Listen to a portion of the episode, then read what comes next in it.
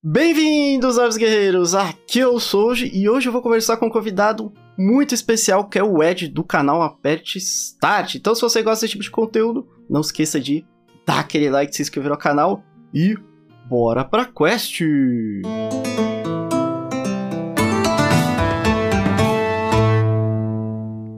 Bom, Ed, primeiro eu gostaria de agradecer a sua participação, né? É, o Ed é um grande amigo meu, cara, eu gosto bastante dele, né? Ele me ajudou bastante. Considero ele como um mentor, né? E é uma pessoa extremamente honesta e verdadeira. O Ed do canal Apert Start, ele é o mesmo Ed que você conversa em off.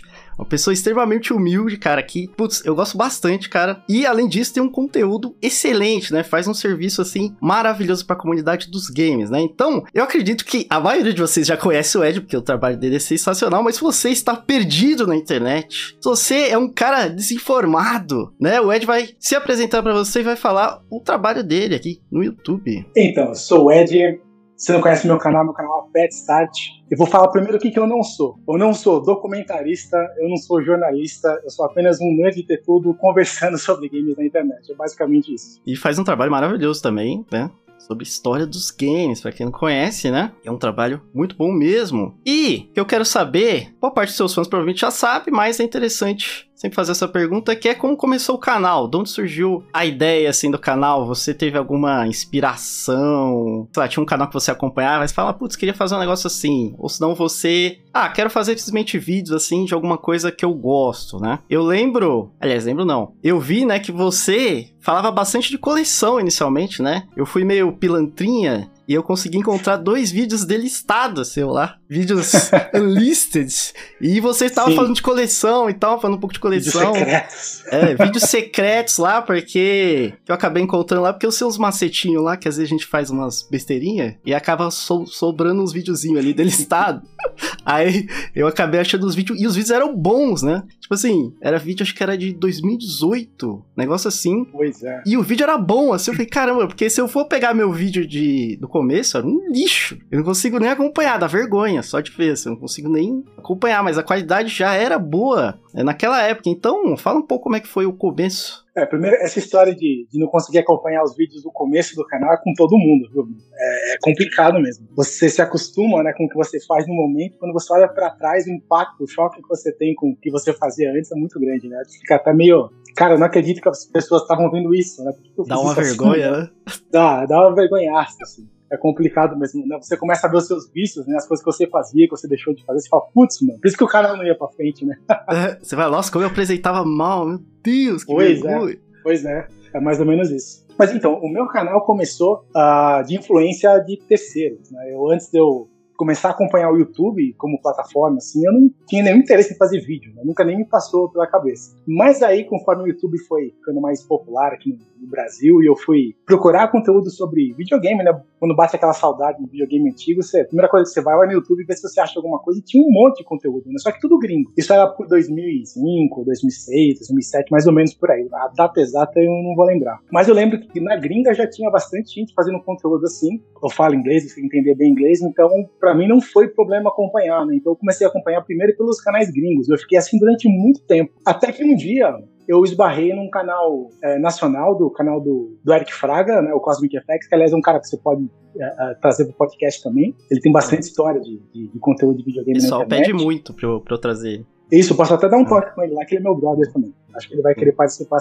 E, e depois disso, o segundo canal nacional que eu vi foi o canal do VGDB, né? O canal do VGDB que tem um, já fiz parte do projeto VGDB. Hoje eu, hoje eu acompanho mais como uma, uma parte interessada somente, não sou mais parte do projeto em si, mas eu tenho muitos amigos lá. E esses dois canais que estavam fazendo uh, conteúdo de videogame nacional aqui foram uma inspiração para eu querer começar a fazer alguma coisa também. Só que eu, assim, eu não tinha projeto de fazer o Apet Start como você conhece hoje, né? Eu comecei a fazer um canal meio que nada a ver, criei uma continha lá, comecei a subir uns vídeos meio que nada a ver, ainda falava inglês, é, que eu queria fazer aqui nos canais gringos, né? E isso aí foi por 2000, por, por, por volta de 2006 ou 2007. E era um tema canal. sobre games no geral, esse primeiro canal em inglês? ou? Então, cara, eu, eu acompanhava um canal que na época fazia muito sucesso, era o canal de um cara chamado Luke Morse One, um cara que mora no Japão, é um americano que mora no Japão, e ele fazia muito vídeo de reparo de videogame. E aí, nesses vídeos de reparo, né, cara, ele mostrava que ele pegava os consoles detonados, sem funcionar, por uma ninharia lá no Japão, né, e fazia os reparos em casa, e colocava para funcionar, e de repente estava com uma coleção gigante que ele gastou muito pouco para fazer, né. Claro, isso aí já antes de 2010, né, os preços eram outros, mesmo no Japão. Com 10 dólares, você voltava com a sacola cheia para casa, né, de, de cartucho, videogame Ei, velho. saudades, coisas... hein? Eita. É, Bons putz, tempos. eu- é, bons tempos, bons tempos mesmo. E eu tentei fazer alguma coisa com reparo, assim, também. Queria mostrar fazendo alguns reparos. Eu, eu não sabia muito de eletrônica, mas eu sabia alguma coisa, assim. Mas logo eu descobri que que o meu conhecimento de eletrônica era muito minúsculo para poder reparar videogame. Então esse projeto assim acabou ficando de lado e eu desencanei do YouTube. Até que mais para frente eu resolvi que eu queria fazer um blog, né? Eu queria fazer um blog falando ah, sobre games, falando sobre notícias de games e tal. E ainda nessa existe, época, né? falei, Ainda existe. ainda existe. Ainda existe, né? Não, não mais no formato de blog, ele serve mais como um apoio pro canal. Uhum. Eu não escrevo mais matérias pro, pro, pro, pro, é, pro blog como se fosse uma, uma matéria pra valer mesmo. Né? São só os roteiros que eu adapto um pouquinho, eu pego a introdução, coloco lá, só pra ter um registro na internet, né? ter mais uma fonte de, é, Informação. informação pro Google. É, pro Google poder indexar, alguma coisa assim. De pouquinho em pouquinho, qualquer coisa ajuda, né? Como não, não dá muito trabalho, tá lá. E aí, a partir daí, eu achei que seria uma, uma boa ideia ter um, um suporte no YouTube para poder movimentar o canal também. Então, na verdade, o canal começou como sendo secundário. né? Era o blog era o principal e o, e o canal era o secundário. Uhum. Só que, assim, é, naquela época o blog ainda estava muito em evidência. Eu até consegui crescer um pouquinho e tal, mas fazer dinheiro com o blog não tinha como, né? Para você fazer dinheiro com publicidade no blog naquela época, tem que ter muito tráfego, tráfego de, de gente chegando e tal. Eu não tinha muito um público muito grande, assim. Eu não tinha nem como competir com os portais grandes e tal. Eu fui meio, que desanimando, assim, tô escrevendo, gastando um tempão para fazer matéria e tal, e ninguém tá lendo, né? Pouco comentário, pouca interação. Aí eu fui desanimando do blog, eu comecei a falar, bom, quem sabe se eu fizer um conteúdo pro YouTube, né? eu Inverter essa, essa ordem aí, quem sabe as coisas começam a andar. Foi mais ou menos assim que começou, né? Só que demorou muito, demorou muito tempo mesmo até o canal começar a engrenar. Né? Não foi uma coisa fácil, não. Por alguns Uhum. anos aí, sem, sem resultado nenhum, até conseguir ter algum resultado. E no começo, assim, qual que era o, o tema do canal? Porque assim, meu canal, por exemplo, começou com gameplay. E aí mudou, assim. O seu canal tinha um outro foco no começo e aí de repente mudou. Eu tentei fazer conteúdo retrô no começo também, é, fazer uma matéria com mais ou menos como eu faço hoje. Eu descobri que estava um trabalho muito grande e eu não tinha audiência nenhuma, né? Então me frustrou ra- rapidinho isso aí. Aí depois eu tentei fazer é, matérias mais voltadas para notícias e jogos independentes. Né, porque aí, eu, quem sabe se eu trazer jogos que estão no hype do momento, pensava que podia conseguir um pouco mais de, de audiência e tal. E até consegui um pouco mais, mas era muito pouco mesmo. né? Não conseguia fazer o canal decolar de jeito nenhum. Aí, por conta dessas, dessas tentativas frustradas, foram umas duas ou três, eu acabei, acabei meio que me desanimando, assim, né, de fazer o conteúdo na internet, porque eu não conseguia engrenar. Né? Eu, não tinha referência de, de nenhum outro criador de conteúdo, eu não sabia como, o que, que eu fazia de errado exatamente, né? Eu, eu, eu, descobri que eu ia precisar estudar muito mais o que eu estava fazendo do que simplesmente chegar lá e fazer para ver o que acontecia. Entendi. E quando é que começou a virada do canal? Sim, quando você percebeu, nossa, esse negócio tá dando certo. Olha, é, a primeira vez que eu percebi que o canal estava crescendo sozinho, sem eu ficar sem eu ficar forçando um crescimento, estar espalhando o canal para todo mundo, né, fazendo aquela divulgação que todo mundo faz, pros amigos, pro cachorro, pro papagaio. Uhum. Foi quando eu comecei a fazer uns cortes de uns vídeos que eu tinha feito que eram muito trabalhados, né? Eu tinha um quadro chamado Back to the Passado, que era mais ou menos como um, um, um vamos falar uma novela, era mais ou menos como um, um programa que eu trazia alguns convidados, né? Eu fazia algo mais ou menos assim, eu pegava um ano, por exemplo, 1989. Aí eu pegava tudo que aconteceu naquele ano em termos de jogos, de notícias e tal, e fazia um programa com esse tema. E, e eu chamava alguém para participar comigo. E aí, durante esse, esse, esse programa eu tinha é, trechos falando de jogos especificamente. Né? Eu comecei a pegar esses trechos que eu falava de jogos e comecei a,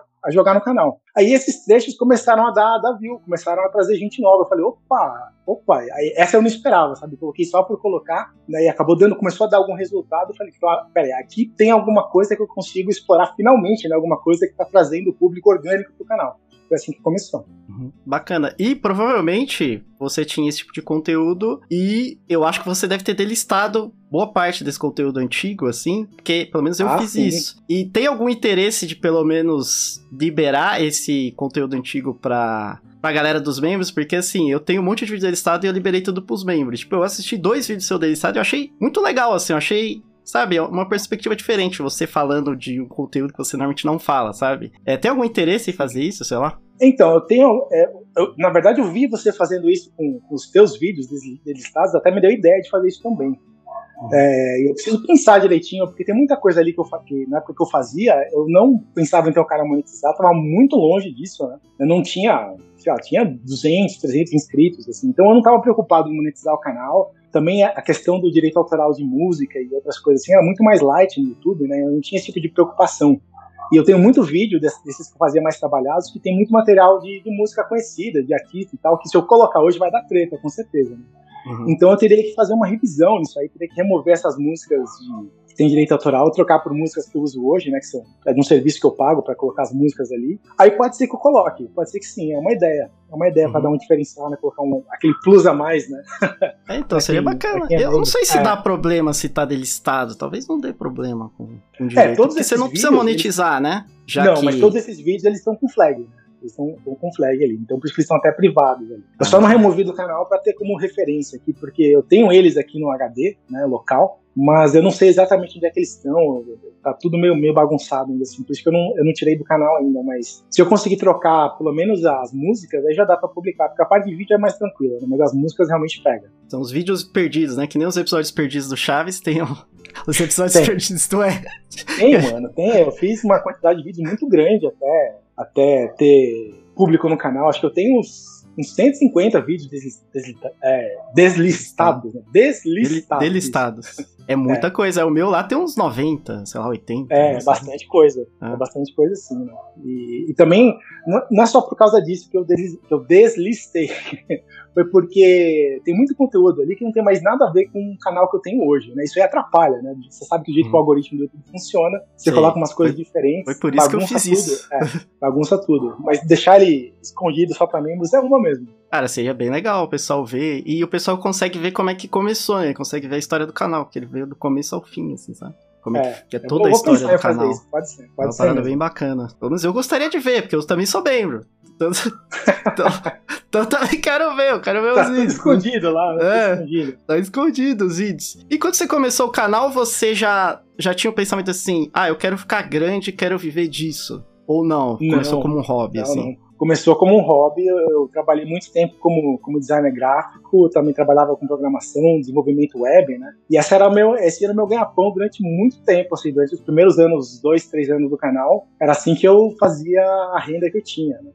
Esse foi um mercado que mudou muito também com o tempo, né? No começo era bem bom, né? Eu fiz um, fiz uma carreira grande nisso aí, eu trabalhei praticamente desde 2000 e 2001, assim, eu estava trabalhando intensamente na área, assim, eu participei de toda a bolha da internet, né, eu, eu fiz muito site, muito projeto, muita coisa mesmo. E durante muito tempo foi bastante interessante do, do ponto de vista de renda, né, eu conseguia fazer bastante dinheiro ali, só que quando começou a ficar um negócio muito popular, assim, começou a aparecer muita ferramenta, né, para criar site, para fazer os projetos e tal, é, não só o volume de trabalho começou a diminuir, como o valor de trabalho também começou a diminuir. Né? As pessoas tinham acesso às ferramentas que faziam as coisas não na mesma qualidade, mas conseguia fazer alguma coisa competente, né? digamos assim, o suficiente para para colocar um projeto no ar, e aí você fazia um trabalho sob medida começou a perder um pouco de, de valor no mercado, né? Isso foi um processo que foi indo para frente, foi degradando e tal, até o ponto que eu comecei a ficar bastante insatisfeito, né? Porque se não tá dando dinheiro, você tá fazendo uma coisa que você já não tá mais curtindo tanto, ainda não tá dando dinheiro, aí junta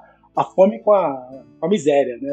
E eu falei, não, eu preciso arrumar alguma coisa diferente para fazer, alguma coisa que me satisfaça. Né? E na, na, real, assim, o YouTube não era essa opção. Não era porque eu não conseguia fazer nenhum dinheiro com isso aí. Demorou muito tempo para o canal ser, ser, monetizado. Eu consegui fazer, tirar algum dinheiro, qualquer que fosse de lá, né? que fosse tirar 50 dólares. Assim, demorou muito, muito tempo mesmo. Foi muito difícil. Quando, mas quando eu vi que eu não tinha mais saída, eu falei, não, não aguento mais programar, fazer design para os outros, estava de saco cheio disso. Quando eu vi que não tinha mais, eu falei, ah, vou tentar a sorte aqui, vou me investir para valer no YouTube, vou me dedicar, vou estudar a plataforma, vou tentar aprender com os erros que eu faço, vamos ver o que vai dar, né? E foi a partir do momento que eu comecei a me dedicar mais a valer para a plataforma que eu consegui resultado. Né? Enquanto levava só como hobby, sem muito interesse, sem, muito, é, é, sem muita vontade de querer levar aquilo como uma profissão, as coisas não estavam andando não. Quando eu comecei a levar a sério, aí, aí passou a melhorar. Uma coisa que eu reparei vendo nos seus vídeos antigos é que quando o canal cresce, a nossa responsabilidade também aumenta, né? Porque o peso das coisas que a gente fala fica muito grande. E eu, eu reparava que você. É, a pergunta é bem complexa. eu, eu, eu reparava que quando os seus vídeos eram mais antigos, você tinha uma opinião é, que era um pouco mais pessoal. Às vezes você dava uma opinião assim que, putz, às vezes o cara vai te encher o um saco, é, e agora você é mais um pouco mais informativo. Né? É assim, é um trabalho mais, acho que até jornalístico, eu diria. Você teve assim que se conter um pouco nos seus vídeos com o crescimento ou não, assim, você manda brasa, assim. Ah, então, cara, isso aí é, é, parte do aprendizado, né? Porque, assim, quando você, quando ninguém te conhece, você dá a sua opinião pessoal sobre um assunto, não, parece que não tem peso nenhum, assim, né? não tem relevância nenhuma. Então, quando você começa um canal, se é assim que você começa e ninguém te conhece, você está falando sem ter nenhuma autoridade sobre aquele assunto, né? Porque só quem te conhece sabe que você conhece alguma coisa. Quem, para quem te vê como um estranho, é mais um estranho falando bobagem na internet. Então, uhum. É, esse tipo de, de conteúdo sobre, sobre games, história e tal, se você começa a opinar muito sem, sem ter sem ter o conteúdo de verdade, né? Sim. É, sem ter um embasamento, assim, as pessoas elas não se interessam não se interessam. Então, a parte do aprendizado que eu tive foi justamente isso, aprender o que falar e o que não falar. Hoje, assim, nos vídeos que eu faço hoje, eu consigo colocar um pouco mais da minha opinião pessoal nas coisas. Nos vídeos Você fez um canal fazer... secundário para justamente por causa disso também, né? Sim, sim, sim. Uhum. Sim, para falar livremente, né? Para falar Sim. livremente de conteúdo e tal. E mas quando você tem um canal que você quer contar histórias, né, você tem que fazer um trabalho mais, mais embasado. No começo eu usava muito menos a minha opinião pessoal, usava muito mais informação. Conforme o tempo foi passando, hoje, por exemplo, eu consigo colocar mais da minha opinião nas, nos, nos meus conteúdos, né? Então você já melhorou um pouquinho. Mas é, é, para você começar, eu recomendo você, se alguém fosse começar um canal assim hoje, eu recomendo você fazer bastante pesquisa, você falar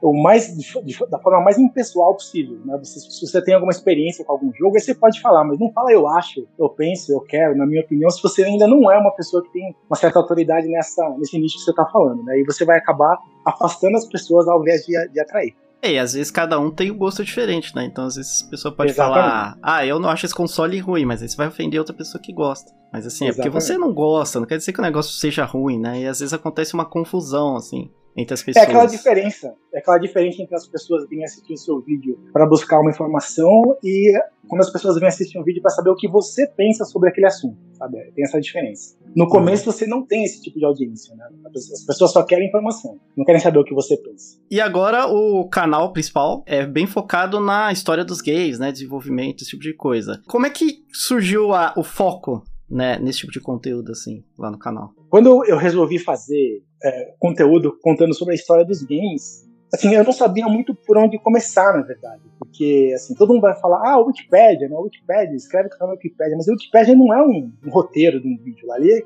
é mais ou menos como se fosse uma bula de remédio. Que você lê, conta alguns fatos, assim. Pra você escrever uma história mesmo sobre alguma coisa, é uma coisa muito mais trabalhosa. É muito mais... Dá muito mais trabalho do que você pode imaginar. Fazer um roteiro de, sei lá, de duas mil, três mil palavras sobre qualquer assunto que seja, cara, é, é complicado, mano é complicado. São horas e horas de trabalho que você, você tem que se dedicar para poder colocar, criar uma, uma narrativa com começo, meio e fim, né? Porque você acha muitos fatos soltos na internet. Inclusive no Wikipedia você vai achar fatos, né? O pessoal tem muito preconceito com ele, assim, mas é um bom lugar para começar se você não sabe nada sobre um assunto. Né? Mas a partir dali você tem que começar a buscar informações em outros lugares, porque não dá para confiar 100% em nenhum lugar. Aí você tem que ir cruzando informação e chegar a um consenso, né? Do, da melhor maneira que você puder para poder criar uma história. Né? Exatamente. Eu não sei como é que é o processo que você faz, pra gente deve ser assim, né? Você deve ler os livros e fazer o cruzamento da bibliografia do wiki inglês, que aí você consegue achar várias fontes diferentes, aí você cruza as informações e vê se é realmente aquilo mesmo, assim, sabe? É que o pessoal critica muito porque tem conteúdo que, tipo, o cara vai lá no wiki aí em inglês e aí ele não sabe nada de inglês. Aí ele vai lá e Sim. joga no Google Tradutor e, tipo, ele praticamente ele copia e cola, assim, bum. Aí você vê que, tipo, com um negócio meio esquisito ali, um bagulho meio bizarro, assim. Às vezes até você vê que parece que o cara leu o traduzido que fica até um contexto esquisito. Sabe? Fica um negócio meio estranho. É, porque ali não tem uma história, né? Ele separa por tópicos, fala as coisas de uma maneira bem, bem pessoal, né? Não tá contando uma experiência, não tá contando é, fatos com detalhes, né? Ele conta as coisas de um jeito bastante bastante genérico, mas é a proposta do lugar, é esse mesmo, né? Um conteúdo meramente informativo, assim. Não, não, eu digo assim, o cara, o cara que não estuda que nem você, ele não vai atrás de cruzar as informações, das outras informações e tal, porque tem gente que faz um vídeo, é que nem o seu, não o seu canal, outras pessoas, que aí o cara só traduz o wiki, assim. Sim. E aí ele é, copia verdade. e cola o, a, o, o wiki, assim, entendeu? E aí lê. Ele meio que transforma a atenção do wiki em um roteiro ali e fica horrível, tá ligado? Então, assim, pelo menos eu eu, assim, no Brasil, um dos poucos caras que eu conheço que faz uma informação detalhada, e, tipo, eu, pelo menos, assim, eu não lembro de ter visto nenhum erro lá no seu canal. É, é, o seu canal, o único cara que, assim, que eu vejo, assim, que faz esse, esse trabalho bem detalhado, assim, sabe? De ir atrás é, da informação. Erro sempre, erro sempre tem, né, mano? Sempre tem alguma coisa que você dependendo da fonte que você vai atrás, você pode falar alguma coisa errada, você pode interpretar alguma coisa errada, né? Sempre tem. Se eu for voltar nos meus vídeos, sempre tem alguma coisa que eu, que eu falei, por exemplo, um personagem que tem um nome que é que não é nem masculino nem feminino, você chama o cara de O, na verdade, era A, sabe? Isso sempre acontece, assim. É, data você pode ler errado, número você pode ler errado. É, tem muita coisa que, pode aparecer errado, assim, mas não é nada que compromete a história, sabe? Né? Uhum. Quando você pesquisa, quando você sabe o contexto das coisas, na verdade, um número que você fala errado, eu não gosto nem de falar de número, pra falar a verdade, justamente para evitar esse tipo de coisa, porque na maioria das vezes é completamente irrelevante para a história que você está contando, né? Uma data uhum. específica, um número específico e tal. A não ser que você vai falar o aniversário de alguém, você erra Você pode falar, nos anos 90, é. você não precisa falar, é, 1996, é. no, no, é. no, no, dia tal, né? Você não, precisa, não vai agregar em é, nada. Tem, tem, tem tipo, muitos detalhes que só quem é muito chato, assim, fica reparando. Assim, tipo, ah, vendeu um milhão. Ah, não, vendeu 998, não foi um milhão. Ah, tá bom, então. Eu não. eu nem querer discutir, tipo, coisa, sabe? Irrele... Completamente irrelevante. Assim. O legal é o contexto da história. Não tem, tem essa, não. É, sempre tem a galera que. Assim, eu acho até importante. Às vezes eu erro e chega um cara lá e me corrige. Aí eu falo, ah, beleza? Aí eu, eu, abro um, eu abro uma seção lá na, na descrição de correções e, e corrijo, assim, sabe? Acabou. Né? Ah, que, coisas, coisas que pegam no meu pé, às vezes, assim, a pronúncia dos nomes em japonês, é, sabe? É, é, eu, eu, tento fazer o melhor que eu posso, assim, mas eu vou falar errado, vou falar do jeito brasileirado mesmo, que é o jeito que todo mundo fala, né? Hum, mas você tipo, não nasceu no Japão, né, meu? Pô, tipo, o pessoal também falo, é foda. Se eu falo assim, ó, Hideo Kojima, né? Todo mundo fala é, Hideo Kojima, na verdade, mas o Kojima, na verdade, o jeito certo de falar é Kojima, né? Não tem esse Kojima, não existe isso no, no, no japonês. Mas eu falo uhum. Kojima, pronto, um abraço, sabe? Se você falar Ko Kojima, a galera também é. não vai entender o cara que tá acompanhando é, seu canal. Que ninguém fala assim. Fica parecendo, fica parecendo meio pretencioso, sabe? Você tá querendo falar. Uma arrogância, né? Parece que você tá é, com um ar de arrogância, né? Exatamente, exatamente. Uhum. Não, eu não ligo muito pra isso, não. O pessoal fala da pronúncia e fala, eita, mais um membro da patrulha da pronúncia. Pronto. Mais um membro da Esses caras são chatos. Comigo acontece meio, cara, como você mora nos Estados Unidos e você erra essa pronúncia em inglês? Meu Deus, que absurdo. É. Aí, eu, aí eu penso, mano, eu sou brasileiro, não, não nasci aqui. Eu tenho sotaque. Entendeu? Eu só não teria sotaque se eu tivesse nascido nos Estados Unidos, né? Meu filho nasceu aqui, ele não vai ter. Mas eu tenho sotaque, não, eu sou de origem brasileira, não, é? não tem como eu falar perfeito, né? As pronúncias, assim, o pessoal parece que não, não consegue entender, eles acham que a gente tem que ser perfeito, assim, porque você mora no lugar, que você... Ah, não, não. Não muda nada. Acho que o erro grave para mim é quando você fala alguma coisa que muda o contexto da história. Quando você muda uma pronúncia de um nome errado, um número que não é, não é preciso, não é matematicamente preciso, não tem importância nenhuma, sabe? Isso pra mim. E, e assim, assim 99,9% das pessoas entendem isso assim, desse, desse jeito. Né? Mas sempre tem aquele 0,1% que é meio, meio mala. Né? Tem. E adiantando, até esse era uma pergunta que eu ia fazer depois, mas já vou entrar agora, porque a gente já entrou um pouco no assunto. Sempre acontece da gente acabar tendo problemas com alguma fanbase, né? Às vezes acontece, tipo, eu não sei por que raios, mas toda vez que eu faço um vídeo de Xbox, o pessoal me massacra lá nos comentários, mesmo se eu, meu, elogiar muito o Xbox, né? Eu mesmo tenho um monte de Xbox aqui, Xbox 360, Xbox clássico, assim e tal, mas o pessoal, qualquer coisinha que você fala, assim, que é verdade até, que, que tipo, é uma falha que aconteceu da empresa que fez errado, o pessoal fica sentidaço, o pessoal fica puto, tá ligado? É, e às vezes é um problema. É que o pessoal gosta de torcer, o pessoal torce pra marca. O pessoal torce pra marca. Aí você fala um fato, pode ser qualquer fato é. que seja, assim, é, sei lá, putz, fato mais banal, assim, por exemplo, ai, o negócio do Nintendo 64, GameCube, que eles fizeram algumas coisas ali que atrapalhou, né, ela ganhar a geração e tal, e o pessoal fica bravo com você e tal. É, é engraçado, porque assim, a, a, a queixa sempre é a mesma. Quando você fala alguma coisa que a pessoa que ouve não gosta, você é acusado de ser o oposto daquilo, né? Então, por exemplo, se eu falo da Sony, é, falo alguma coisa boa da Sony, é porque eu odeio a Nintendo. Se eu falo alguma coisa boa da Nintendo, é porque eu odeio a Sony. Se eu falo do Xbox, é porque eu, é porque eu sou sonista. Se eu falo da Sony de novo, é porque eu sou cachista. Quer dizer, fica esse ciclo, assim, sabe? Parece que você só pode falar as coisas boas de cada empresa. Assim, você não pode ter uma visão é, é, não vou falar imparcial, mas uma visão dos, dos fatos, né? Você fala as uhum. coisas que aconteceram. É o mal de quem fa faz um conteúdo honesto, né? Porque aí a gente fica rotulado de tudo. Porque como é. a gente faz os pontos certos, critica as coisas certas e tal, passa os fatos, a gente vira caixista, sonista, nintendista, ceguista, Exatamente. né? E aí é uma tristeza, mas qual foi a fanbase, assim, que. Assim, algum vídeo, alguma coisa que você fez que mais te deu dor de cabeça em relação a isso? Olha, dor de cabeça mesmo, acho que. Acho que assim, pesado, que me incomodou, acho que nenhuma, assim, mas o pessoal que é, que é mais, que fica mais sentido, digamos assim, é quando eu, eu falo alguma coisa do Nintendo 64. Teve até um comentário que o cara fez lá no meu canal, ele falou assim, eu adoro o Ed, mas eu não sei o que, que ele tem contra o Nintendo 64. o cara falou assim... Na verdade, na verdade, o Nintendo 64 é um dos consoles mais interessantes que tem pra contar a história, cara. Porque tem muita coisa bizarra que aconteceu ali. E não é porque eu não gosto do console. Assim, na verdade, acho que o único console que eu realmente não vou falar que, assim, que eu não gosto mesmo é o Jaguar. Né? O Jaguar da Tarde é um console ruim, velho. Ruim, ruim Jaguar demais. do VGDB lá, do, do Godoy. Adoro. É, é, mas, mas, mas ainda assim, a história dele é interessante, sabe? A uhum. história do Jaguar é bem interessante. É um vídeo que foi bem, foi bem é, de views no canal, inclusive, quando eu falei dele. Uhum. Mas não gostar de videogame, assim, é, mesmo do Jaguar, assim, não é que eu odeio o Jaguar, assim. Não, não tem. Ele é um lixo. Nenhum, ele é ruim, tá ligado? O que que dá pra então, fazer? O Jaguar. Então, o Jaguar é o único videogame que eu consigo olhar para trás e pensar, cara, não tem nenhum jogo, não tem nenhum jogo em todos os 80 jogos que ele tem, alguma coisa assim, que eu pense, nossa, eu preciso jogar esse jogo. Não, não tem nenhum, cara. É um dos poucos videogames que tem zero jogos desse jeito para mim. Então, isso é sinal que o videogame realmente não me agradou nem um pouco. E é difícil, porque sempre tem algum jogo ali que é, que é bom, né? Sempre tem um. Sim.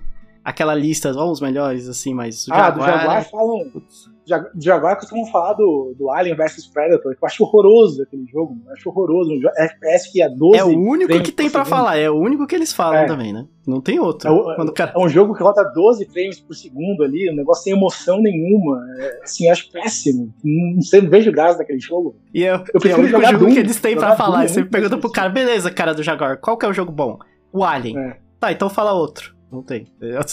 Não, ele tem, ele tem alguns jogos, alguns jogos que são decentes, né? Ele tem alguns uhum. que são decentes e tal, mas, é, é, mas jogo dele próprio, assim, que só tem pra ele, não tem nada que salva. Nada. Não tem. Não tem nada mesmo. Infelizmente, sorry.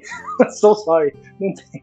Pra mim não tem. E tipo, não tem como você não gostar do. Tipo, o Nintendo 64 alavancou muito seu canal também. Eu lembro que você fez um vídeo lá que bombou, cara. Nintendo 64? Não, a única coisa que eu realmente não gosto, que eu não gosto do Nintendo 64 é o controle dele, que eu acho horroroso. horroroso ah, mas não dá, um piores, não dá pra defender. Um dos piores controles que eu já vi da fase da Terra. Tem completamente sem sentido, acho horroroso mesmo. Mas Esse o controle é indefensável, cara. Assim, não dá pra defender o controle do 64. Eu entendo a proposta do controle, e eu até falo pro pessoal, Sim. beleza, gente, Sim. era tudo inicial, né, tava começando ali no 3D, a gente consegue entender que era um negócio primitivo, vai? E obviamente, como era um negócio inicial e primitivo, existem suas falhas, mas ele é esquisito, tá ligado? É, e outra, o que ele tem ah. de bom, que é o controle analógico, até isso foi mal feito nele, né? ele, arrebenta com pouco tempo de uso, assim, fica caído Sim. pro lado, assim, sabe? Ele fica molengão, ele fica, né? É, fica, é, fica molengo. Ele fica... Isso foi erro de projeto, assim, sabe? Foi uma... Esse controle do Nintendo 64 é uma gambiarra, vamos falar a verdade. Ele tem uma concha, você já viu como é que é? Ele tem uma conchinha de plástico assim, e aí o pino fica nessa concha. Só que aí como fica roçando assim, nesse pino, é, vai desgastando, o pino né? desgasta. Aí você abre um controle do Nintendo 64 e sai um monte de, de pó já aconteceu? Você abriu o controle, ah, sai um monte de pó, que é dessa, desse negócio. É, eu já vi isso. E roçou. Eu já vi isso. Aí você, já abre, você já sai o pó, você já fala. Aí tem umas técnicas lá pra você resolver. Você pode apertar essa com, você pode passar algum negócio para encorpar e tal. Tem gente que faz até um de metal. Coloca um de metal assim, igualzinho. O pessoal faz, não sei como é que eles fazem, mas eles fazem um de metal que você coloca e aí não dá o problema também. Mas, assim, foi mal projetado. É a mesma coisa do Switch com o Drift também ah, outra coisa, esse controlezinho do Switch que vem, pelo amor de Deus, hein, esse é. controlezinho também é sem, sem vergonha, safado esse controle. É, ele é tristeza, assim, dá para entender que foi um... Eles sacrificaram um pouco do, do controle por causa do negócio de você tirar e pôr, sabe? Então existia Sim. um sacrifício ali, né, óbvio, da, da qualidade do, do controle, porque ele tem que ser híbrido, né? Então a gente entende isso, mas tem os, tem os problemas dele, né? Se você for jogar é, esse ano, esse ano eu vou comprar um Switch pra mim. A primeira coisa que eu vou fazer vai ser comprar um controle de verdade. Compra o Pro, o Pro Controller, é muito bom. Você pode usar aqueles adaptador também, que é, que é sensacional. Já dá pra ver aí atrás que você tem muito jogo, né? E você já foi bem ativo no mundo do colecionismo, né? Já colecionou bastante. E alguns vídeos você fala que não coleciona mais, você parou. Como é que você começou E se você parou, por que você parou mesmo? Ah, eu comecei quando eu descobri o Mercado Livre.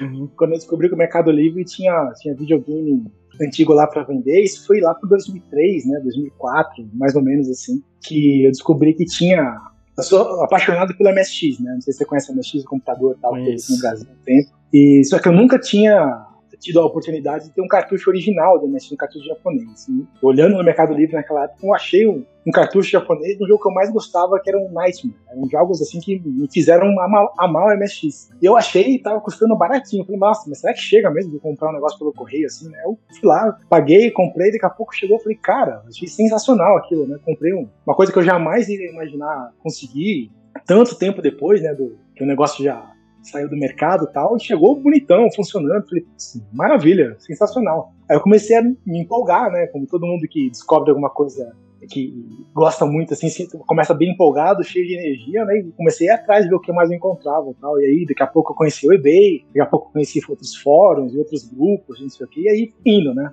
Foi indo. E naquela época era a realidade financeira das coisas era outra, né? Você conseguia comprar praticamente tudo sem entregar os órgãos do seu corpo, né? Nossa, era conseguir. a melhor época para colecionar, era aquela época ali. Eu vacilei Sim. na época que eu não comecei a colecionar ali, né? Mas, nossa, quem começou naquela época tem uma coleção maravilhosa. É, eu, eu comecei no começo dos anos 2000, né? Mas antes disso já tinha. Já dava para comprar as coisas a preço de banana, porque ninguém queria. O pessoal descartava as coisas. As locadoras estavam se desfazendo da, das Exatamente. fitas naquela época, no final dos Exatamente. anos 90. Ah. Exatamente. Até coisa de Neo Geo, o pessoal não queria também, tava jogando preço de banana, assim. Ainda era mais caro que os outros, mas era, assim, comparado com o que era originalmente, era uma fração do preço. Você podia comprar praticamente tudo que você quisesse, se você pesquisasse um pouquinho, né? Isso no começo dos anos 2000. Quando eu descobri o Yahoo Auction no Japão, nossa, velho, aí foi a minha perdição. Ali foi a minha perdição total mesmo, porque eu adoro item japonês, né? E, assim, o que tinha de coisa, de, de oferta, coisas completamente desconhecidas para quem morava aqui no Brasil, custando uma, uma uma minharia, assim, você achava por um dólar você conseguia comprar um lote de cartucho, alguma coisa assim. Era, era coisa de louco, assim, você gastava um pouquinho mais com frete, né, pra, do Japão pra cá não era, não era barato, mas compensava totalmente comprar uma caixa de coisas lá e mandar vir, porque você não achava, além de você não achar as coisas aqui, quando você achava que o preço aqui era muito mais alto. Foi assim que eu entrei nessa febre, foi assim que eu fui acumulando, acho que 99% das coisas que você vê aqui atrás hoje é tudo dessa época, assim. A minha febre de colecionismo durou até 2010, mais ou menos, assim, na época eu era bastante ativo mesmo. Tipo, passava o dia procurando coisa, eh, esperava leilão de madrugada para dar o lance na seta, esse tipo de coisa, assim. Eu tinha catálogo das coisas que eu queria ir atrás, eu pesquisava. Tinha uma época que eu queria juntar todos os itens da Konami, né, que era a minha empresa, minha desenvolvedora favorita de jogos, assim. Então eu queria todos os itens da Konami. Ainda é? Ou, ou ah, a Konami do passado ainda é. A Konami depois de 2015 pra frente não tem mais jeito. é, não, outra empresa. É uma tragédia. Completamente. É. Virou outra empresa completamente. Mas eu, na época de ouro da Konami, meu Deus, eu adorava aquela empresa. Tinha o logo da Konami nos jogos, assim, eu pegava nem via o que, que era, só pegava pra, pra jogar e depois eu via, sabe? Era, era uma coisa muito, muito marcante para mim especialmente no MSX, né? Konami no MSX foi a empresa assim, que fazia todos os melhores jogos. Muitas franquias começaram lá no MSX também. E eu desenvolvi uma. Metal Gear começou no MSX, foi? Não foi? Começou, começou no ah. MSX. Desenvolvi um carinho muito grande para a empresa, assim, e tinha muita coisa dela que eu não conhecia. Tipo, antes dela fazer jogo para MSX, ela fazia jogo para um monte de computador obscuro japonês. E eu comecei a pesquisar quais jogos eram esses, né, para quando que saiu, quais jogos tinham, quanto custavam, né? E eu ficava assim de madrugada caçando as coisas. Eu consegui várias coisas assim. Só que assim, a lista de coisas que a Konami fez é infinita, assim, é muita coisa, é muita coisa mesmo. Além de Mega Drive, Super Nintendo, Nintendinho, nossa, tem um universo de coisas, de, de acessórios, de coisas relacionadas, de merchandising. Assim, uma época eu falei, não, essa lista tá ficando fora de controle, eu não tô eu não tô mais com, com, tanta energia, tanta disposição de ir atrás disso, e os preços começaram a disparar. Né? Uma coisa que custava 10 dólares no começo dos anos 2000, lá em 2010 você já achava por 150, sabe? Começou a ficar um negócio bastante agressivo, assim, para as finanças, né? Eu falei, não, essa brincadeira tá ficando pesada demais para mim. Foi justamente uma época que a minha, que a minha renda também tava, não tava aumentando, ela tava diminuindo, porque eu trabalho lá com a internet e eu não tava mais dando tanto dinheiro. Né? Uhum. Falei, ah, essa, essa minha ambição de conseguir tudo da Konami nunca vai se realizar, nunca vai se concretizar. Aí eu falei, bom, aí a partir daí eu comecei a puxar pouco freio de mão nessa história de colecionar. Começou a ficar tudo muito caro, muito difícil, né? E começou a aparecer muito vendedor especulando valor, tudo virou raro, tudo virou Exatamente, é, valioso, né? sabe? É um negócio é, que eu falo virou... direto aqui no canal, né? Da banalização é, da realidade. É, foi tudo comprado com é, tocado por, por Cristo, né? Foi manuseado com luvas de É relíquia, tem os caras que colocam relíquia, Ed. Nossa, mano. É, relíquia. relíquia Super, Mario, Super Mario World, Super Nintendo virou jogo raríssimo. Né? O negócio vendeu milhões de cópias lá. Como que é raríssimo, né? Como é que pode isso? Não dá pra entender, cara. É, aí eu falei, não, não, não. Tá, tá começando a perder a graça. Mas eu ainda gostava, ainda acompanhava, ainda comprava alguma coisa de vez em quando. Mas conforme o tempo foi passando, puxa, foi ficando muito insosso pra mim, assim. Né? Virou, virou muita coisa de quem pode pagar mais, sabe? Começou uhum. a entrar muita gente engenheirada que queria associar o videogame velho a status. Né? Não, eu posso comprar, esse aqui é o mais raro, tem três no mundo, tem um deles, paguei 3 mil dólares nesse item aqui, olha só como eu sou bom, ah, não. Quando chegou nessa fase, para mim, eu comecei a perder o interesse total, assim. Os itens raros, assim, aquelas coisas que eu tinha vontade de ter, o que eu consegui até aquela época eu consegui, depois daquilo, lamento mais, mas colecionismo para mim perdeu muita graça. Uhum. E você acha que tem muito você entrou um pouco no tema. Você acha que tem muita ostentação, assim, no mundo do colecionismo? Óbvio que tem várias pessoas que não tem, mas tem uma galera ali, né? Você... É, eu, eu, acho que essa fase da ostentação meio que passou um pouco já. Uhum. Os preços ainda estão nas alturas, né? Mas a fase de querer mostrar o que você tem, acho que já, já passou um pouco, assim. Eu lembro que alguns anos atrás tinha neguinho abrindo página no Facebook para mostrar a coleção, né? Queria, fazer, queria perfil para mostrar o game room estilizado. Tá? Hoje você vê muito, muitas dessas pessoas vendendo tudo, né? Uhum. Então, essa fase da ostentação acho que, que foi um pouco, mas os preços ainda não caíram ao, ao que eram nem perto. Tá muito difícil ainda. Virou muito modinha, né? Virou muito interesse ter coisas retrô em casa, assim. Até quem não gostava de videogame, né? Quem nunca se interessou de verdade, assim, começou a ver, achar legal, né? Ver as coisas da infância, assim, começou a ir atrás. Aí começou a entrar muita gente que não é ligado em videogame, querendo comprar videogame pra fazer negócio, né? Aí começou a lascar, né? Aí, quando começa a envolver muito dinheiro, vai tudo pro buraco, não tem jeito. Você acha que a popularização é, do mundo do colecionismo, assim, existe algumas vantagens, mas para vocês as partes negativas pesaram mais, assim? Ah, total total. Hum. Eu já nem acompanho mais nada. Eu ainda acompanhava lives de vendas há um ano atrás, assim, eu acompanhava essas coisas, tentava pegar algumas coisas ainda. Hoje eu só compro alguma coisa se cair no meu colo e não preciso. Ir atrás de procurar, nossa, faz um, anos que eu, não, que, eu não, que eu não tenho interesse em fazer isso mais. Eu perdi realmente bastante do, da vontade de ir atrás disso. É bastante desgastante, assim. Emocionalmente é ruim, né? Era uma coisa que me dava uma satisfação enorme. Hoje não dá mais, assim, de ir atrás disso. Só dá mais desgosto. Acabou a magia, né? Da... É, eu vou te falar que eu também tive. Eu também tive esse negócio de perder um pouco a magia na parte do retrô, cara. Porque eu gostava de ir atrás dos, das coisas, eu, elas até que tinham preço honesto, só que aí começou a virar muito, que nem você falou, começou a virar muito negócio esse negócio retrô e as coisas que não fazem sentido começaram a ficar muito caras, né? Por exemplo, Pokémon ficou caro. Mas não tem lógica Pokémon ser caro, sabe? Tem algumas coisas que acho que ficou meio desproporcional, sabe? É, a parte da sua. Quando você compra alguma coisa, tem que valer o dinheiro que você tá pagando, sabe? E tá chegando num ponto Sim. que não tá compensando mais o dinheiro que você gasta naquilo, sabe? É, até se você compra pensando em revender, você não vai conseguir lucrar mais com aquilo, nada. Tá num preço absurdo, assim. Ficou meio, meio, meio surreal. Assim, mas tem uns consoles legais de coleção hoje em dia, por exemplo, Play 3. Play 3 é bacana. Sim. Entendeu? É baratinho. Sim. É, sempre tem uma. É. Todo console tem uma época mágica pra você comprar, assim, né? Porque ele tá saindo meio de linha, assim, que a galera não tá mais interessada. Ah. Em geral, os jogos fica preço de banana, assim. Né? Play 3 é um caso desse agora.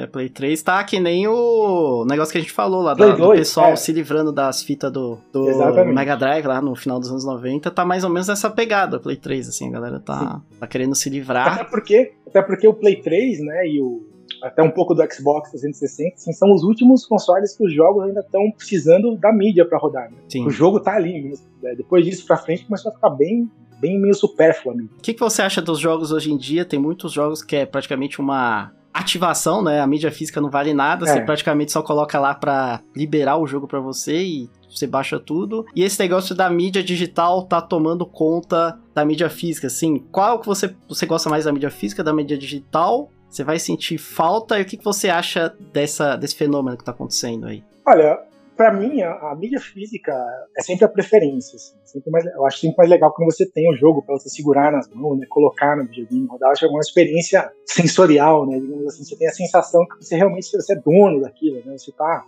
com controle da situação. O que eu acho de pior na mídia digital é justamente essa falta de controle que a gente tem sobre as coisas que a gente compra. A gente compra um jogo hoje e amanhã a empresa resolve dar um patch, muda completamente o jogo, ou ela resolve desativar o jogo, você perde o acesso a ele, né? E você, você compra uma licença de uso, né? Você não compra mais o jogo. Na verdade, sempre foi uma licença aqui, antes você conseguia rodar o jogo de qualquer jeito. Uhum. Hoje, se a empresa deu cinco minutos nela, ela fala: não, não, não quero mais que você jogue isso aqui. Ela dá um jeito lá e você não joga mais. Né? Essa parte, assim, que eu acho que é a pior parte do mundo digital. Agora, a parte boa é o acesso rápido às coisas. O jogo saiu hoje, se você quiser, estiver disposto a gastar o dinheiro do lançamento, na mesma hora você vai lá, compra e acabou, né? Com a mídia física nem sempre é assim, né? Bem mais complicado. É, e não ocupa espaço também, né?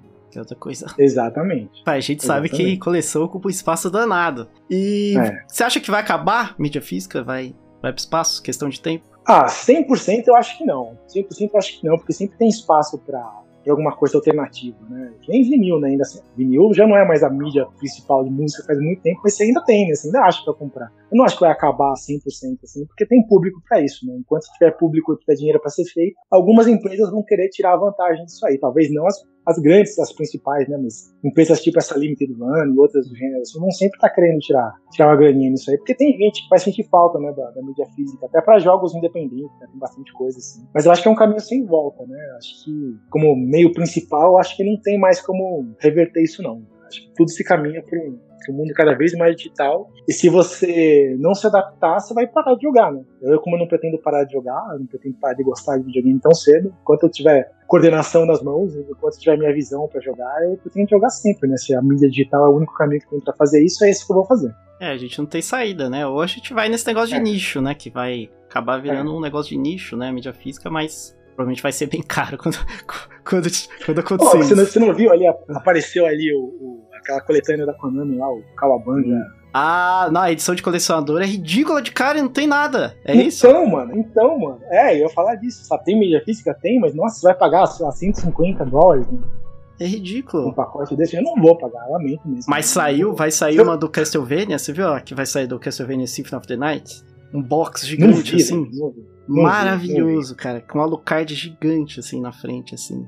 Steelbook, é, um monte eu, de coisa. É, mas tipo, é o tipo de coisa que eu ganhasse de presente é dar pulo de alegria, mas se gastar essa grana pra comprar, eu não vou não. Deixa que os caras que tem mais bala na agulha façam isso. É difícil. Esse aí, esse aí eu vou te falar que esse aí do, do, eu não resisti, cara, porque Symphony of the Night não dá, cara. Eu, os caras mandam coisa de Symphony of the Night, eu, eu é, rasga meu bolso aqui, mas eu levo, velho, porque eu não é, resisto. esse eu nem vi. Esse eu nem vi. É muito, muito ah, lindo. sempre tem algumas coisas, né? Sempre tem algumas coisas que você fala, não sei se realmente aparecer alguma coisa assim, eu vou fazer um, um sacrifício aí, vou tentar encarar, né? Sempre tem alguma coisa assim, mas de modo geral, assim, eu, a, a, minha, a minha vaidade fica em segundo plano. É, e essa dos tartarugas eu vou comprar, mas eu não vou comprar essa edição de colecionador aí, não, pelo amor de Deus, cara. Não dá. Os caras não oferecem nada e nota. Eu vou comprar o jogo normalzinho ali, bonitinho e tal porque vi uma porrada de jogo, né? Aqueles grandes beat'em ups da Konami. Putz, você deve ter jogado todos, né? O chato dessas, edições especiais, que eles chamam de edição de colecionador hoje, na verdade eram as edições de antigamente normais, né? As edições normais antigamente vinham com todas essas coisas, como revista, às vezes vinha com, com bonequinho, vinha com é, outros encartes, alguma, algum material especial, alguma coisa que só vinha junto com o jogo. Aí isso foi, foi degradando, né? Ao longo, ao longo dos anos, e isso aí passou a ser uma coisa super especial, que era comum antes, né? Isso é uma coisa meio triste. Manual assim. hoje. Galera, manual, é, manual. Os caras colocam, vem com manual, como se fosse um extra é. ali, como se fosse uma sim, super sim, sim. Vem com manual, Ed. Olha a tristeza. E o pior, o pior é que assim, né? Quem, quem não é da, mais das antigas, que não acompanhou essa fase, acha que tem hoje é normal, né? É um negócio que as pessoas vão tirando as coisas, né? Vão tirando o valor das coisas e as pessoas, como não tem referência do que veio antes, vão aceitando como se fosse a coisa mais normal do mundo. E aí as coisas só tendem a piorar, né? Na verdade, isso está acontecendo sempre. Né? Hoje você consegue comprar um, um, jogo mídia física que você abre o CD lá e não tem nada dentro. Né?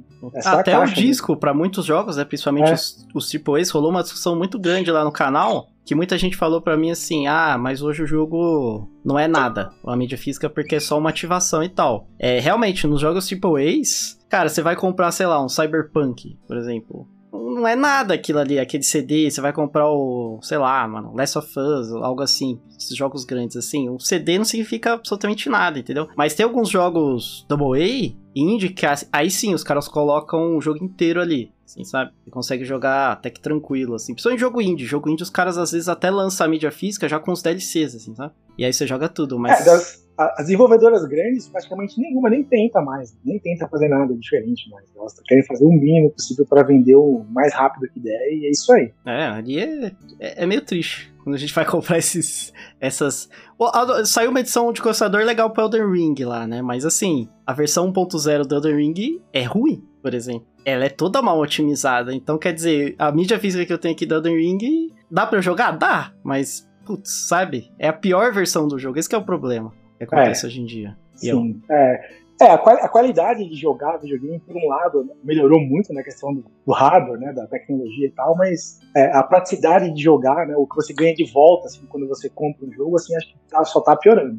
É, tá, que nem você falou, tá cada vez tirando mais, né? Antes você tinha um manual, é. vinha. O Zelda mesmo, vinha com o mapa, te ensinando tudo, o que, que você faz, tudo mais. E aí eles foram tirando, tirando, tirando, até que só ficou o plástico, né? E o disco, hoje em dia. É, isso aí, na verdade, eu tenho, eu tenho minha opinião, assim, que a indústria dos videogames como um todo, assim, tá indo pra direção errada, eu acho. Uhum. Porque eles estão preocupados sempre em estar tá avançando o hardware, né? Deixando, deixando mais, mais resolução, mais polígonos, mais partículas, mais, mais cores, mais iluminação, isso aqui. Eu acho que o jogo não depende disso, né? Acho que esse não é o caminho para fazer jogos melhores, necessariamente. Assim. A partir, sei lá, de é, Full HD, talvez até um pouco mais que isso, já tá, assim, questão de visual, para mim já tá excelente, assim, sabe? Eu não vou olhar para uma tela de 4K e uma de 8K e vou falar, nossa, realmente aqui de 8K é uma experiência completamente diferente. Não, não é, cara. É praticamente a mesma coisa, né? Com detalhes mínimos que você tem que chegar e ficar olhando, procurando na tela, sempre você ver os detalhes diferentes. Só que isso aí muda muito no custo de produção do jogo, muda muito no, no, é, é no tempo de desenvolvimento, né? Fica tudo muito mais complexo, precisa de muito mais gente para fazer um jogo só. Né? Assim, eu acho que isso aí degrada degrada na experiência, na verdade. Eu não acho que melhora, sabe?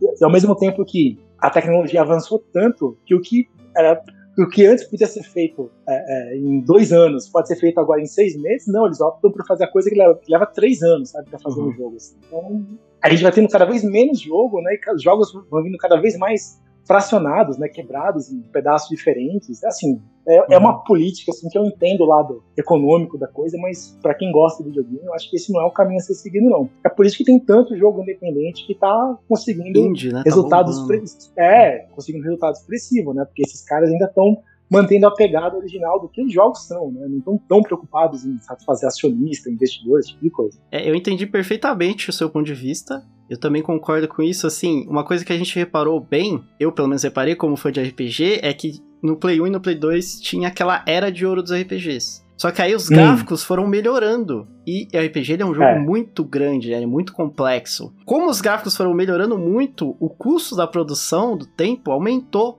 E aí a gente teve uma frequência muito menor de RPGs, bem menos RPGs, a qualidade diminuiu bastante, de várias franquias também. É, então, essa parte do, da produção, o, o, gráfico, né, de alto nível, o custo, acabou prejudicando alguns gêneros, né, e, e acabou prejudicando os triple A's também, né. Ficou com esse negócio de problema do Cyberpunk, o jogo sai quebrado, Elden Ring também saiu todo mal otimizado também, é um jogo o jogo é excelente, ó. é um dos, o melhor jogo do ano até agora para mim, mas ele saiu todo quebrado, assim, de questão de otimização no PC. Eu tenho uma placa que é uma das mais poderosas que tem, que é a RTX 3080. Aí o jogo não roda direito, tá ligado? tipo, é uma tristeza, assim, entendeu? E teve Cara, esses o negócio problemas. do Cyberpunk, o negócio do Cyberpunk é bizarro. O jogo demorou tanto tempo para ser desenvolvido que, tipo, pulou três gerações, velho. Não tem, não tem como um jogo assim ser, ser rentável sabe? Porque, tipo, três gerações mudou tudo, sabe? Mudou tudo. E é por isso que ficou aquela gambiarra que ficou, né? Demorou tanto para ser feito. E assim, ainda é, foi mal é feito, né? No final, tipo, é. o jogo é. E pior que o jogo é bom, mas não foi polido. Faltou polimento, assim. Pô, eu tava jogando Cyberpunk e aí você tá lá com. Putz, qual que é o nome lá? O Keanu Reeves, né? Ele tá, tipo, é. fumando um cigarrinho assim. E aí ele tá fumando um cigarrinho, aí quando ele tira a mão, o cigarrinho tá flutuando, assim, sabe? Aconteceu várias vezes comigo, assim. Aí o cara pega o copo, aí ele tira o copo, o copo tá no ar. Assim, várias vezes Ai. aconteceu comigo. Não aconteceu nenhum bug de quebrar o jogo, assim. No máximo os caras atravessando parede, assim e tal. E esse negócio, mas, pô, quebra totalmente a imersão, né? Você tá lá dentro da história, o cara falando com você, você tá totalmente imerso ali naquele mundo. Aí o cara pega o cigarrinho e o cigarrinho fica flutuando, assim, sabe? Quebra totalmente a experiência, assim. É porque é tudo feito na, na pressa, né, corrido, tem que sair na, naquela data tal, senão a gente vai perder, ó. a janela de vendas do fim do ano, sabe? As coisas, a qualidade deixou de ser a prioridade. Talvez ela nunca tenha sido prioridade total, mas a preocupação com ela era maior antes, né? Eu, pelo menos eu penso assim. E também existia o um negócio assim, é que nem você falou, vem quebrado também porque existe os pets, né? Então é. o cara pode simplesmente lançar o jogo e falar, ah, beleza, depois a gente arruma. E naquela época, imagina a treta para você lançar uma versão é, 1.1, sei lá, de um, cartucho. Sim. Você vai ter que produzir os cartuchos tudo de novo, fazer um, uma outra tiragem, sabe? Então acho que eles é, tinham. Um, um jogo de antigamente, um jogo de antigamente que isso aconteceu várias vezes foi o Super Shinobi. É. Por causa dos direitos autorais lá do Homem-Aranha. Ah, é, Homem-Aranha. Eles foram mudando, né? tipo, se você vai olhar as ROMs dele, tem várias versões diferentes de ROMs, cada uma com uma versão diferente dos, dos personagens. Isso seria um patch, hoje seria um patch, né? É, um patch. Ele tinha que lançar cartuchos diferentes, é. Mas era, uma, era um trabalho muito maior, né? Do que hoje simplesmente o cara lançar o patch ali na internet, você baixa e acabou, né? Então acho que eles ficaram, acho que. Como é que fala? Eles ficaram acomodados, eu diria.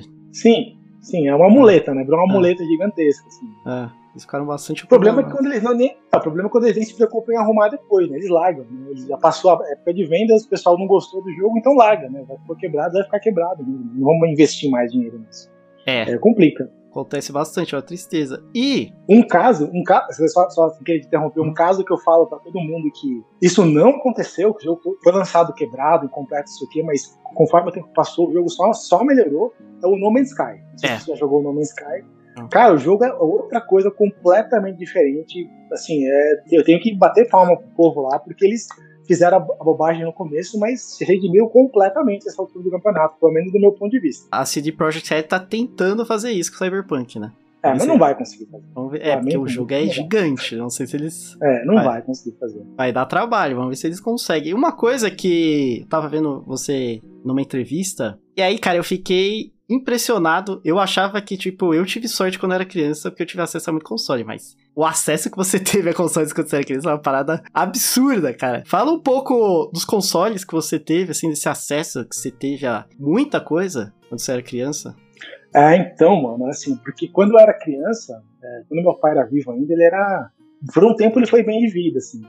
Uhum. Ele foi bem de vida. Ele não era muito bom aberto com as coisas assim, mas ele tinha de onde tirar, né? Tem gente que não tinha nem de onde tirar, é complicado mesmo. Pra não ficar muito, muito mimado, essas coisas, ele era meio linha dura com as coisas, assim. Então, era aquela. Não era muito diferente de todo mundo que ganhava um videogame, quando queria um outro videogame, tinha que desfazer o antigo para comprar um novo, e assim, comigo era assim também. Só que a diferença é que eu tinha acesso, né, às coisas, assim, porque eu, eu dei sorte, eu dei sorte de, de me envolver com, com MSX né, MSX é um computador japonês, que me fez explorar um outro lado do mercado. Né? Eu comecei a conhecer pessoas que gostavam de MSX, então eu comecei a me interessar pelo lado japonês da, dos videogames, e aí comecei a conhecer pessoas que tinham mais acesso a esse lado japonês. Então isso aí me trazia um pouco de formação diferente do que a gente estava acostumado a jogar a Master System aqui, por exemplo, né, que ficava lá no, na Tectoy e tal, não sei o que, pra, pra conseguir o jogo. Eu não. Então eu, eu, consegui as coisas um pouco antes de todo mundo aqui. Eu também me desfazia das coisas um pouco antes de todo mundo aqui. Então, por exemplo, quando o pessoal tava jogando Nintendinho, na época eu não tive, eu tive MSX. Eu passei um tempão jogando MSX. Aí do MSX eu não pulei pro Super Nintendo, eu pulei pro, pro computador Amiga. Aí do computador Amiga eu não pulei pra, sei lá, pro Mega Drive, eu pulei pro Neo Geo entendeu? O Mega Drive eu fui. Não, na verdade, aí eu me confundi. Eu fui do Amiga pro Mega Drive, do Mega Drive eu fui pro Neo Geo, Aí depois que eu me desfiz do Neo Geo, eu consegui um Super Nintendo, mas aí já era, já era uma outra fase, assim, já era um pouco mais. Tinha, tinha, menos acesso às coisas diferentes, assim, mas foi uma fase muito legal, porque me deu uma, uma perspectiva bem diferente das coisas. E aí quando as pessoas me perguntam, por exemplo, ah, por que você não, não gosta muito do Sonic? Por que você não gosta muito do Mario? Porque eu não tive esses caras na minha, na minha infância, assim, não foi com eles que eu cresci. E quando eu comecei a conhecer os personagens mais populares, tipo Mario e Sonic, assim, eu já conheci de um ponto de vista mais. É, é com menos influência emocional, assim, não era mais aquela novidade pra mim. Eu conhecia, assim, na verdade, eu consigo entender até hoje qual é o apelo do Mario, por exemplo. Uhum. Eu gosto de alguns jogos do Mario. É porque você já teve acesso a tanta coisa diferente, né, no PC, é, né? Que, é, exatamente. que, sei lá, você teve um. Você viu tanta coisa boa que não caiu em evidência que às vezes Sim, você é pegou bem... o que entrou em evidência e falou, é, não é tudo isso, assim, sabe? É, eu nunca entendi, por exemplo, o é. Mario. O que é o Mario? O Mario é um baixinho, bigodudo, meio obeso, é um encanador. Eu nunca entendi o apelo desse personagem como personagem, assim, sabe? Uhum. Eu não vi muita graça de jogar com ele, pra falar a verdade. Mas, mas o jogo, ah, tem alguns jogos que eu acho bem legais, né? O Sonic é mais ou menos a mesma coisa, assim, não tem muita graça no, no porco espinho azul correndo, assim, não sei. e os jogos de computador, eles eram bem mais adultos também, né? Ah, Também cara, o computador isso. tinha um perfil de jogo, é, tinha um perfil de jogo bem diferente, né? Era perfil de jogo mais de, de longo prazo, assim, né? Os jogos de videogame eram jogos de meia hora, assim, né? Você pegava para jogar, passava seis, sete fases, oito fases, sei lá, e acabava. Os jogos de computador tendiam a ser bem mais longos, né? Com, com mais história, mais coisa para fazer, assim. Era um perfil bem diferente. Não tinha muito jogo tipo arcade, né? Jogo rápido, de ação, assim, mas, mas a experiência dos jogos era, era mais não que era mais adulto, assim, do ponto de vista que tinha temas mais adultos, mas ele era um pouco mais aprofundado, assim, não ficava tudo tão, tão superficial, tão rápido, né? Você tinha que gastar tempo para uhum. aprender as coisas. Eu lembro de um jogo bem antigo, assim, chamado Ultima Underworld. É um jogo, é um RPG de ação, assim, né, com bastante ação. E era, assim, era um jogo que tinha mundos diferentes, assim, você gastava 12 horas, 15 horas. Naquela época, você estava acostumado com um jogo de Super Nintendo que não fosse um RPG também, você matava um jogo em meia horinha, 40 minutos, né? Você gastar dias, até semanas num jogo só, era uma experiência bem diferente. É, eu lembro que eu tive acesso muito a PC quando era criança, só que era nos anos 90. Então o pessoal lá tava jogando... Eu também tive acesso a esses jogos, joguei muito. Mas o pessoal lá tava jogando Sonic e Mario e eu tava jogando Doom e Wolfenstein. Hum. Você entendeu? tipo, que é uma Exatamente. pegada muito diferente, é um negócio. É outro. Exatamente. Um jogo muito mais violento, né? Tem uma pegada mais. Sabe? Mais sombria e tal. E tinha é. vários jogos assim, um jogo de robô muito louco, um jogo futurista. Era uma pegada bem diferente, assim, sabe? Em relação aos consoles. É, eu, eu, eu, tive acesso ao Nintendinho, por exemplo, até a Master System pelos amigos só, né? É, os amigos iam na minha casa para jogar MSX, para jogar Amiga, eu ia na casa deles para jogar Nintendinho, Master System. Para mim, o, o Nintendinho e o Master System eram os videogames alienígenas. Uhum. era aqueles que só jogava de vez em quando, assim, não era, nunca foi o minha, meu prato principal. Assim, nessa época eu passei muito tempo vidrado no MSX. Eu não vou falar que eu, que eu me arrependo, não, porque eu gostei muito, assim, na época que eu vivi. Nossa, eu realmente como jogador, assim, como quem estava conhecendo os jogos, assim, foi um momento que me marcou demais, assim. Eu tenho muitas lembranças boas. Mas eu perdi bastante coisa também, né? Porque a MSX ficou bem restrito no Japão, tinha muito menos jogo. Já o Nintendinho, Master System nem tanto, mas o Nintendinho tinha, tem muito jogo bom. Né? O Nintendinho eu descobri mais tarde, nossa, que delícia de videogame, que acho muito, muito legal. Entendi, tem muita coisa. É, realmente, eu até consegui ter um pouco dos dois mundos ali nos anos 90, né? Porque eu sempre tive PC quando eu era criança, né? Aí eu joguei aqueles jogos de point and click, né? Os Doom, Wolfenstein, todas essas coisas, assim, quando eu era criança, né? Joguei todos esses jogos aí, assim. Eu tive um ponto de vista interessante, porque são jogos muito diferentes, assim. Então eu consegui ter esses dois pontos de vista, assim. Mas pro cara que vem, veio só desse tipo. Você tinha mais acesso a esse tipo de jogo. Aí você vai pros consoles, acho que tem um estranhamento ali, né? Provavelmente teve um. Tem, tem um pouquinho, um pouquinho assim.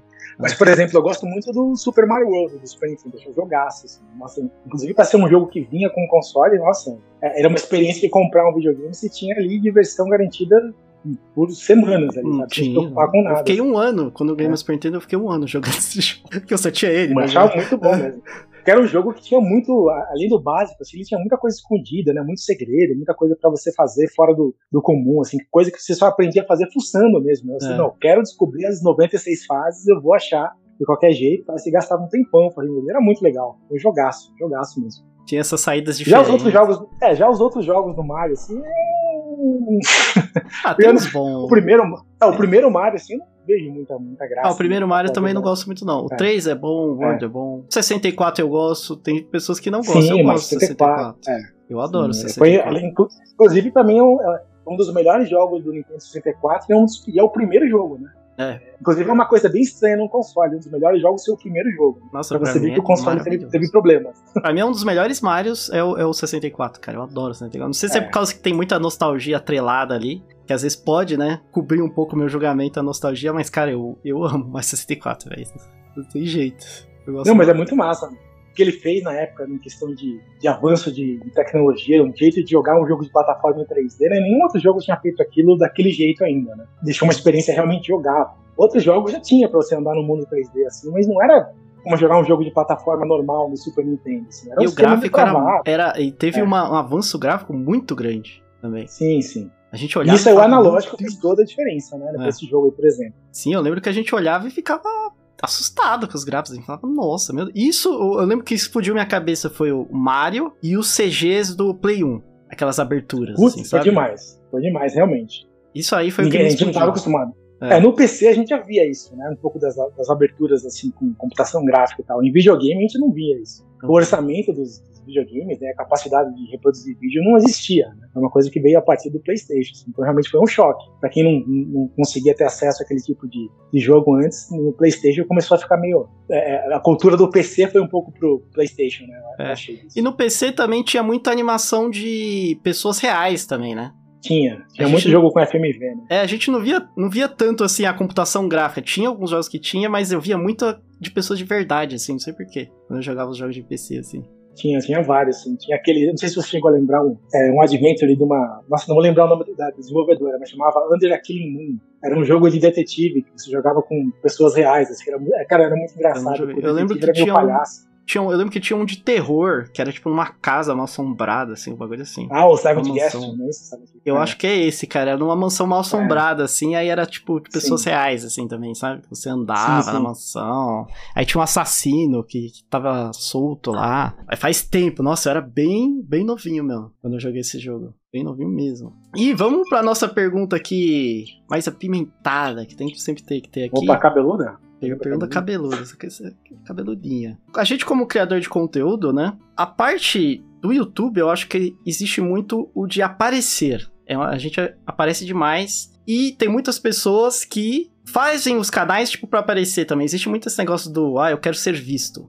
Sim. E justamente por causa desse negócio do eu quero ser visto, existe uma quantidade grande de pessoas que são um pouco arrogantes, assim, né? A gente pode ver que existe um pouco de narcisismo ali em alguns criadores de conteúdo, né? Acontece, acontece com frequência, né? E por causa disso acontece a famosa briga de ego. É uma parada que acontece hum. muito. E acontece também as panelas é, entre os criadores. Você já teve, obviamente sem citar nomes nenhum, a gente não quer atacar ninguém, é, mas você já teve algum problema em relação a ego e panela no, no YouTube, assim? Ah, cara, eu acho assim, Bom, primeiro, a questão do, do egocentrismo, narcisismo, acho que ninguém está livre disso, né? Todo mundo que aparece aqui, todo mundo tem um certo nível disso intrínseco, né, na, na gente, assim, é inevitável, né, você desenvolver um pouco de ego, um pouco de narcisismo, quando você está aparecendo para as pessoas, e as pessoas começam a te seguir, né? é, acho que é inevitável, eu não tô livre disso também. O, número, é... o número te afeta, Ed? Às vezes aquele número ali, ele não. mexe com a sua cabeça? Porque acontece com certas não. pessoas, assim, o número parece que muda você, você entendeu? Para mim, o que muda no número é, é mais relacionado. Como é que eu vou falar? É mais relacionado a. Orgulho? A, ao, pe, ao, peso que tem tá falando para um número maior de gente. Sabe? Responsabilidade. Um número maior de pessoas. É, é. Esse é, é, é, o que eu penso, assim, porque, assim, uma, uma coisa que eu não esperava quando, quando você faz um, um, canal no YouTube, uma coisa que eu não esperava é a maneira. Você nunca sabe como que as pessoas recebem o teu conteúdo do outro lado. Né? E assim, eu comecei a perceber que tinha um grande número de pessoas que me escreviam mensagens, assim, de, de um jeito falando, tipo, ah, eu, eu tô triste, eu vejo teu vídeo pra me alegrar, ah, eu tô depressivo, teu vídeo me cura da depressão, ah, quando eu tô cansado, assim, baqueado em casa, eu quero melhorar a energia, eu coloco um vídeo teu pra assistir. Começou a aparecer um número muito grande de mensagens assim, sabe? Isso aí eu falei, nossa, cara, eu não, eu não imaginei que eu falando de videogame no YouTube ia ter esse tipo de impacto emocional na vida de, de, pessoas, né? Claro que não é a maioria das pessoas, é um número menor, mas tipo, não é porque é menor que não é, que é insignificante, né? Então, Você impactou a vida de alguém ali, né? Então, Exa exatamente, exatamente. E aí quando eu penso, cara, tinha 10 mil, 20 mil, 30 mil tal, passou dos 100 mil, eu falei, cara, 100 mil é muita gente, mano é muita gente. É tipo, é, um, é, mais que um estado de futebol cheio de gente, é mais que muita cidade de gente acompanhando para você falar de um assunto que você gosta, né? Esse é um, é um, isso, na verdade, tem um peso grande na minha cabeça sempre que eu vou fazer um vídeo. Porque eu penso que, nossa, vai ter pai assistindo, vai ter filho assistindo com o pai, vai ter mulher assistindo, vai ter, sabe? Então tudo que eu faço, tudo que eu escrevo, eu escrevo com isso em mente, sabe? Eu nunca, eu nunca deixo eu, eu passar por cima de um, de um ego não é passar por cima de um ego, não é isso que eu quero dizer. Um eu nunca deixo subir a, a cabeça, assim. É, nunca deixo a minha vaidade pessoal passar por cima do que eu acho que eu devo falar ou não para ter um impacto positivo no outro lado, sabe? É mais ou menos assim que eu penso. Eu acho que o ego. Você não se coloca acima de quem tá acompanhando o seu conteúdo. Né? Não, exatamente. O número mim, não faz mim, eu... você se achar superior, né? As pessoas que não, gostam do seu trabalho. Para mim, eu sou exatamente igual. Como eu, ah. como eu consumo YouTube também, eu sou criador de conteúdo também, eu me sinto mais como um consumidor de YouTube. Então, quando as pessoas me procuram, quando as pessoas tentam falar comigo, eu me sinto no mesmo nível delas. Eu não é porque eu sou criador de conteúdo que eu quero me juntar apenas a criadores de conteúdo. Aliás, já falei isso para você no privado uma vez. Nunca nem me chame para um grupo assim, porque eu não quero participar disso, não. Esse negócio de grupo de criadores, grupo de criadores de conteúdo, não. Comigo não rola, não. Eu quero estar tá envolvido com as pessoas, envolvido com a comunidade, não com a comunidade de criadores, que cria conteúdo para as pessoas. Na verdade, eu me sinto como uma pessoa comum e é com essas pessoas que eu quero estar tá envolvido. Eu quero conhecer outros criadores, claro que eu quero, mas, tipo assim, no contato individual, sabe? Essa comunidade de grupo, assim, de de se isolar, de tipo uma classe diferente de pessoas. Assim, e aconteceu alguma decepção com você, assim, para você chegar nessa conclusão? Porque às vezes a gente entra e a gente tá maravilhado com o negócio, achando que o YouTube é só pessoas querendo falar dos hobbies e querer falar de coisas que gosta e se juntar e ficar junto. E aí, quando a gente entra nesse meio, a gente percebe que o YouTube é um negócio e existe briga de vaidade e ego. Ah, cara, para mim eu acho que conhecer as pessoas que você por exemplo, admira, né, que você tem vontade de trocar ideia para saber como é que é a pessoa por trás da câmera, né, por trás dos vídeos, é sempre uma, uma incógnita, né? Às vezes você pode gostar da pessoa, você pode não gostar da pessoa, né? E assim, as pessoas desenvolvem às vezes personalidades para aparecer no YouTube e nem sempre essa personalidade é igual fora do YouTube. Uhum. Então, é, isso aí eu acho uma coisa complicada, assim, porque eu, eu na minha vida não tenho muita, muita é, é não faço muita medição com quem eu tô falando, com quem eu deixo de falar, sabe? Eu, eu tento ser o mais, o mais claro, o mais sincero possível em tudo que eu, que eu faço, assim. Então, se realmente a pessoa me fala coisas que eu, que eu não concordo, né? tipo, e é uma pessoa que eu admirava antes, não é porque eu admirava essa pessoa que eu vou passar a concordar com ela só porque eu admiro, sabe? Não. Eu falo, não, eu, tipo, não concordo com isso que você me falou, lamento muito, a gente pensa muito diferente nesse assunto, e isso acaba revelando assim um lado meio obscuro né, das pessoas, assim, que elas só revelam quando elas estão fora do holofote.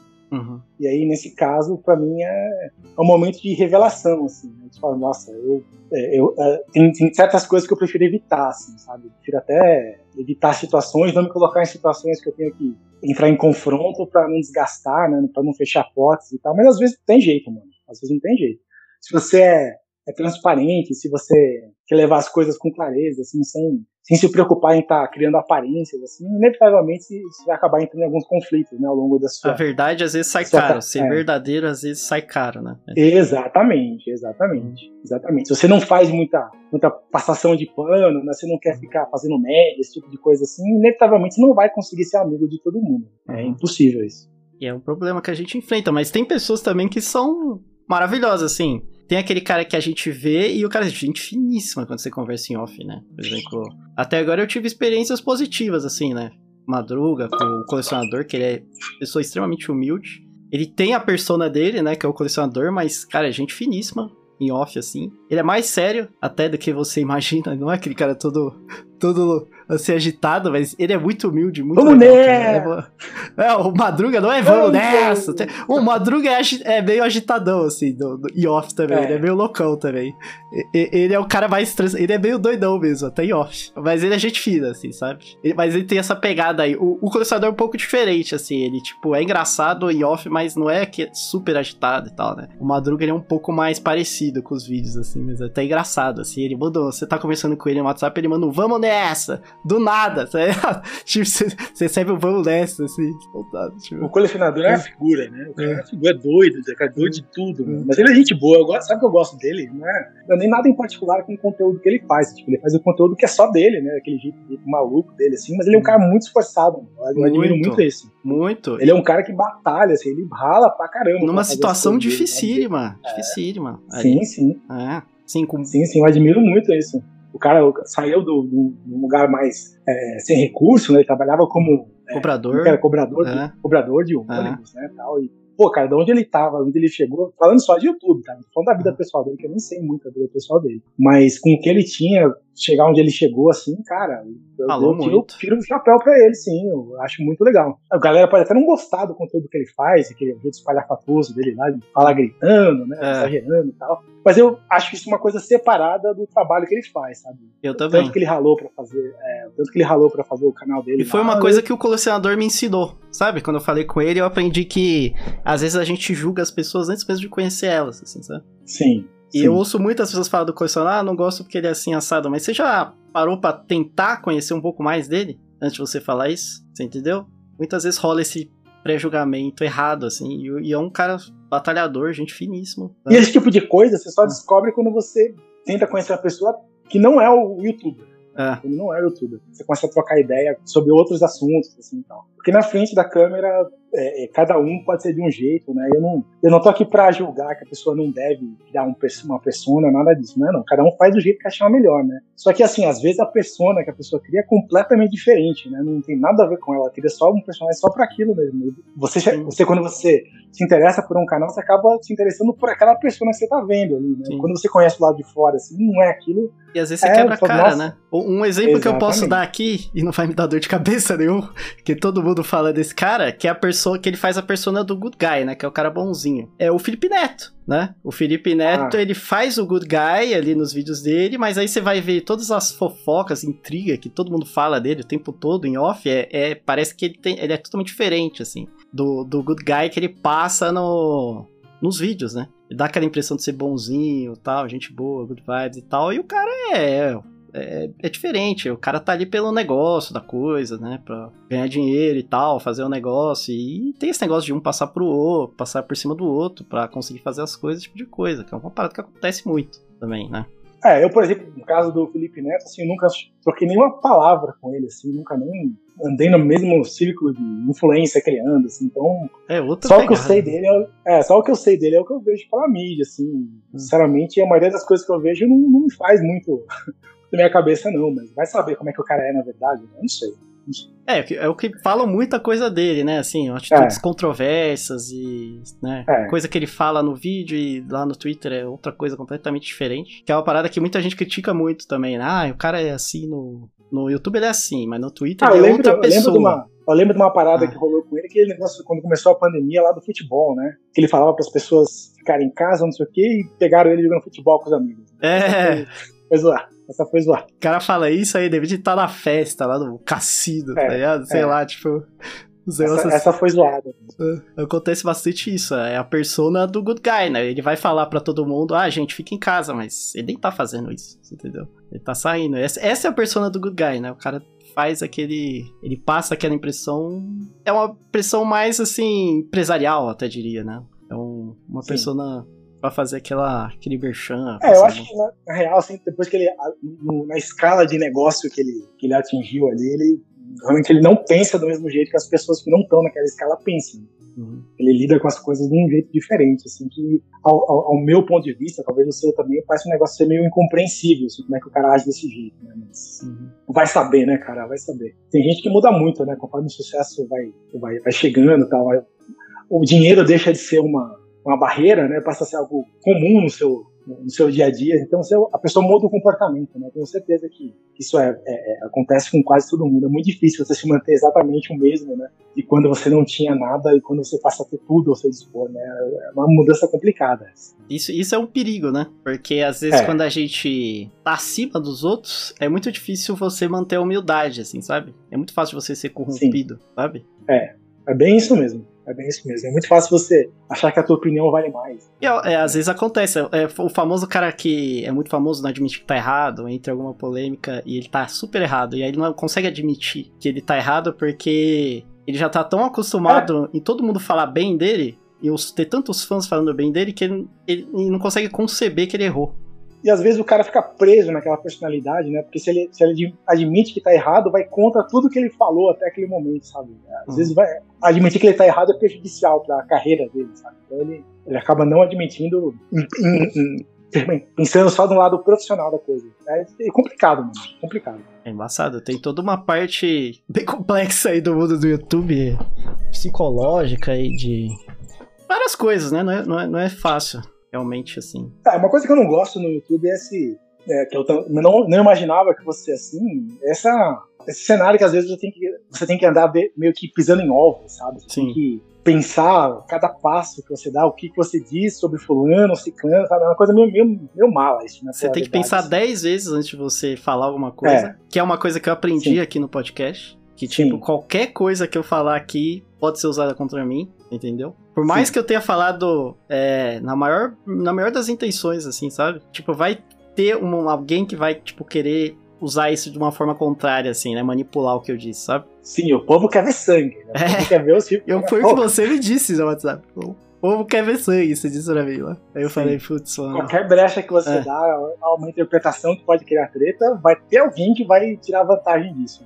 É, é triste, é triste, mas acontece. Às vezes a gente, o que a gente fala repercute quando a gente chega num, num nível. Era um negócio que eu não esperava, na verdade, né? Quando eu comecei a. Ah, fazer é o assim, eu, eu, sou, eu sou um cara bastante individualista. Eu- até porque, eu- como eu faço tudo no meu, no meu canal sozinho, eu acabei não criando um sentimento que eu não, não, eu não me apoio em outras pessoas necessariamente para fazer o meu trabalho. Então, a opinião de outras pessoas que eu levo em consideração é uma coisa muito rara. Assim, né? Eu também não gosto de ficar dando pitaco no canal dos outros, eu também não gosto de dar pitaco no meu canal, sabe? Uma coisa que você acaba sendo muito autoprotetor do que você faz, né? E ainda mais quando tentam interferir. Não, eu não quero que você fale isso, não quero que você fale aquilo. Não, sai daqui, vai cuidar do teu, mano.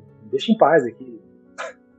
O máximo que eu faço é, em respeito à, à, à história, alguma outra coisa, assim, uma consideração, tal, eu falo, pô, eu, eu não, eu até prefiro evitar citar nomes de pessoas que não querem ser citadas, sabe? Eu, eu prefiro me afastar completamente, assim. Eu não, eu não faço questão de ficar do lado de ninguém pra fazer média, fazer número, assim. Eu não gosto muito disso, não.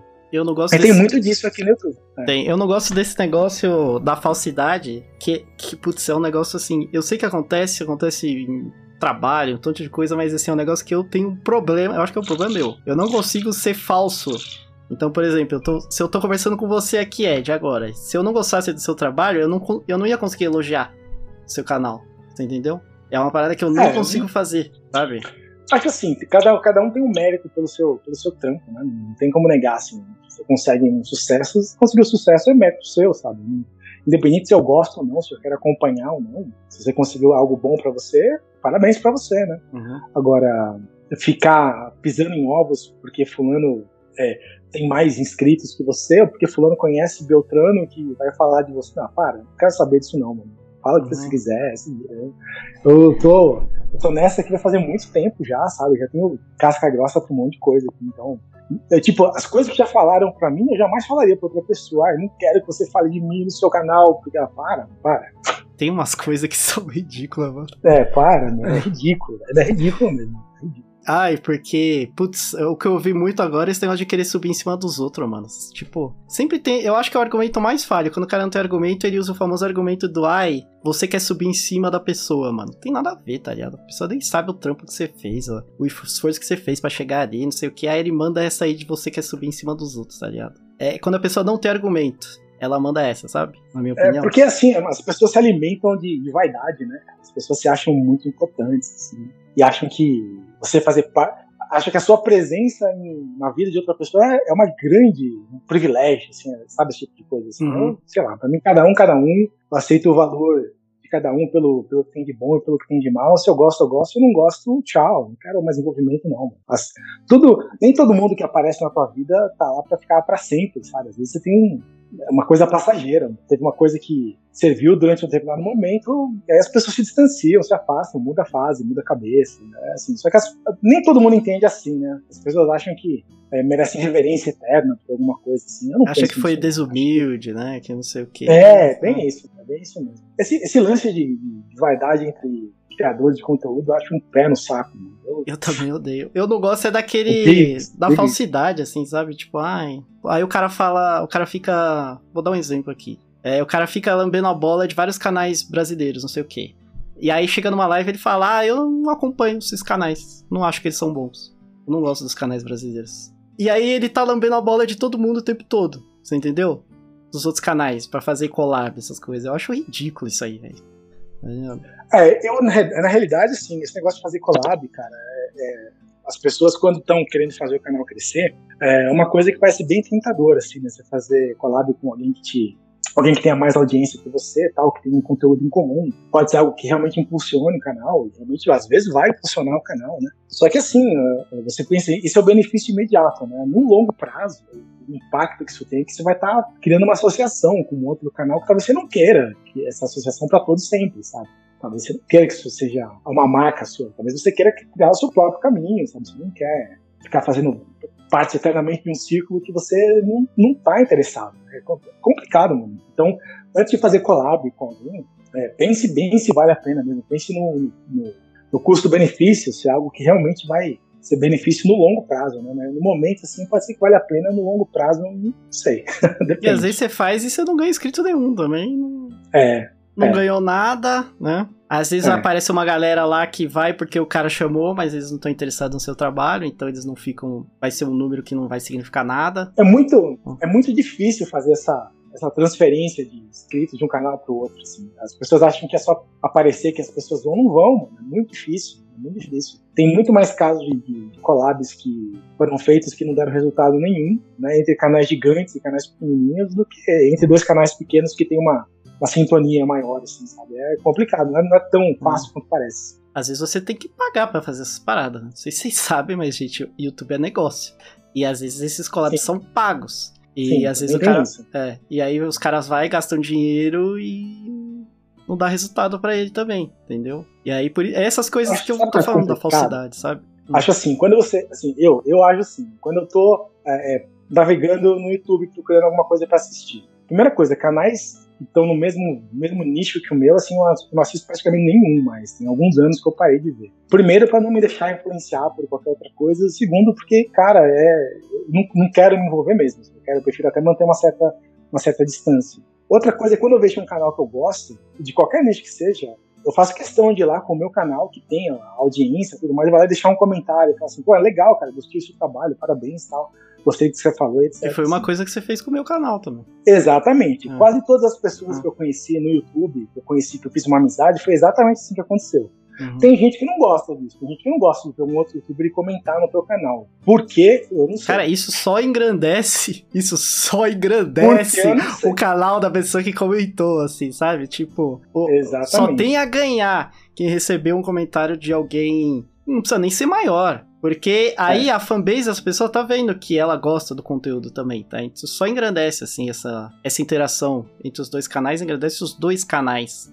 Não tem esse negócio é. do o cara, ele comentou no meu canal porque ele quer aparecer, entendeu? É ridículo Sim. essa parada, ridículo, entendeu? E foi assim que eu conheci a maioria dos youtubers que eu tenho uma certa amizade até hoje, sabe? Porque foi quando, quando é uma, um contato honesto, assim, sem, sem criar um, perfil fake para comentar no canal de alguém, sabe? Isso é outra coisa que fazem muito, assim, a pessoa não quer aparecer se comentando num canal pequeno, não sei. Cara, tem, tem esses jogos sociais e mentais, não sei o que, acho que isso é uma grande perda de tempo, mano. Abomino tudo isso. Eu não quero é, dar vitrine pro cara, né? O cara pensa, ah, eu não vou dar é, vitrine não, é, pra esse isso, cara. Isso, é. isso, dar vitrine, isso, é, isso, isso. É. é isso mesmo. Tem uns caras que acham que é Rede Globo, né? É, é, é bem isso. Não pode citar ninguém. E assim, eu, eu tento, eu tento comentar, sempre que eu acho alguma coisa que eu gosto, eu tento comentar. Vários canais, eu até me surpreendi falando, comentando em alguém, a pessoa me conhece, sabe? Assim, fala, nossa, você tá aqui, alguma coisa assim, fala, bacana, legal, né? Uhum. Você vê que você tem um certo alcance, assim. Então, me privar desse tipo de coisa, assim, eu não consigo entender. Quem sabe, né, se um dia meu canal tiver milhões de inscritos, né? O que não deve acontecer por causa do nicho que eu, que eu faço conteúdo, mas se isso acontecer um dia, cara, quando alguém, um canal gigante comenta no meu, assim, cara, eu fico feliz demais, assim, pra mim, eu, nossa, que eu não acredito que esse cara comentou aqui, pra mim é essa a sensação que eu tenho, né? Uhum, é, Nunca é a sensação, nossa, tô dando vitrine pra alguém, pô, ah, não sei, não sei, não entendo esse jeito de pensar. É, e é muito fácil, é muito fácil corromper, é um negócio até que, quando eu conversei com você, que a gente conversou muito sobre isso, em off, e eu falei no meu canal, eu percebi que eu tinha que ter um foco, né? Nas coisas que a gente conversou. E eu até falei aqui que eu acho que eu tenho que ter o um foco exatamente nas bandeiras da humildade, honestidade e transparência. Que é um negócio que eu reparei que, tipo, eu tento ter e você também. Que a gente sempre tenta é. manter. Eu acho que isso é extremamente importante, assim, pra gente ficar são aqui, sabe? Não perder a cabeça com todo Sim. esse barulho que acontece. É, cara. Eu acho que é o único jeito de você não ficar é, pensando bobagem e dormir tranquila. Sim. Acho que é assim que você. Se você, é, se você é simples, honesto com todo mundo, assim, você não tem que ficar preocupado com, com disse que disse. Assim. É simplicidade, cara. Simplicidade acho que é o que manda. É, eu vi um vídeo antigo seu, acho que era o vídeo do listado, que você fala dos seus sonhos de consumo de coleção. É, era um vídeo bem bacana, é, bem feito, cara. Eu gostei bastante do vídeo. E aí você falou que os seus sonhos de consumo, olha só, era o Commodore 64, a serra do Resident Evil 4 do PlayStation 2, um Frame Master que hoje custou uma fortuna essa parada. Master System japonês, que também tá caro pra diabo. E o Game Watch do Donkey Kong Jr e Donkey Kong, Donkey Kong Jr. Panorama que você teve na infância. Você teve um Game Watch na infância. Isso aí já é surpreendente. Outra coisa surpreendente você teve na infância aí. Você conseguiu adquirir alguns desses itens e você ainda pretende. Tem algum sonho de consumo ainda ou já foi pro espaço? Não, desses itens todos aí não consegui nada, cara. Nada. Nenhum deles. Que eu tive mais próximo de conseguir uma vez foi a motosserra do PlayStation 2. Esse, é, esse é um que ainda, se eu encontrasse algum ainda no preço ah, razoável, acessível, acho que eu ainda faria um, sacrifício, porque eu gosto muito do Resident Evil 4. Eu tenho a do GameCube, né? Eu queria até a outra também, que é a laranjada, né? Tenho a amarelinha. Eu queria ter o set completo. Essa é uma das coisas que eu ainda faria algum, algum esforço para ter. Mas as outras coisas, nunca nem mais nem vi para comprar. Frame Master, esquece. Sem, sem Frame chance. Master tá muito caro, tá ridículo. Sem chance. Eu e hoje em dia tem o, tem o melhor ainda que ele também. Até porque, eu, cara, eu já, já, nem, já nem ligo muito mais as coisas retrô aqui, sabe, pra, pra jogar, então perdeu muito do sentido também comprar isso agora, né? Eu tenho uma, uma solução é, bem inferior aqui, que é um XRGB, né? Um aparelho que faz algo parecido, assim, mas é bem mais antigo, bem mais simples tal. Nem ele eu tô usando mais ultimamente muito assim, então não faria sentido gastar uma grana violenta para comprar um aparelho caro que eu não vou usar muito. O Game Watch do, do, do Donkey Kong Panorama, aquele que abre, né, tem um espelhinho assim, putz, aquele eu realmente eu gostaria de ter. Eu gostaria. Mas eu nunca mais nem vi para comprar, não tenho ideia de ver se é tá, eu não procurei mais também.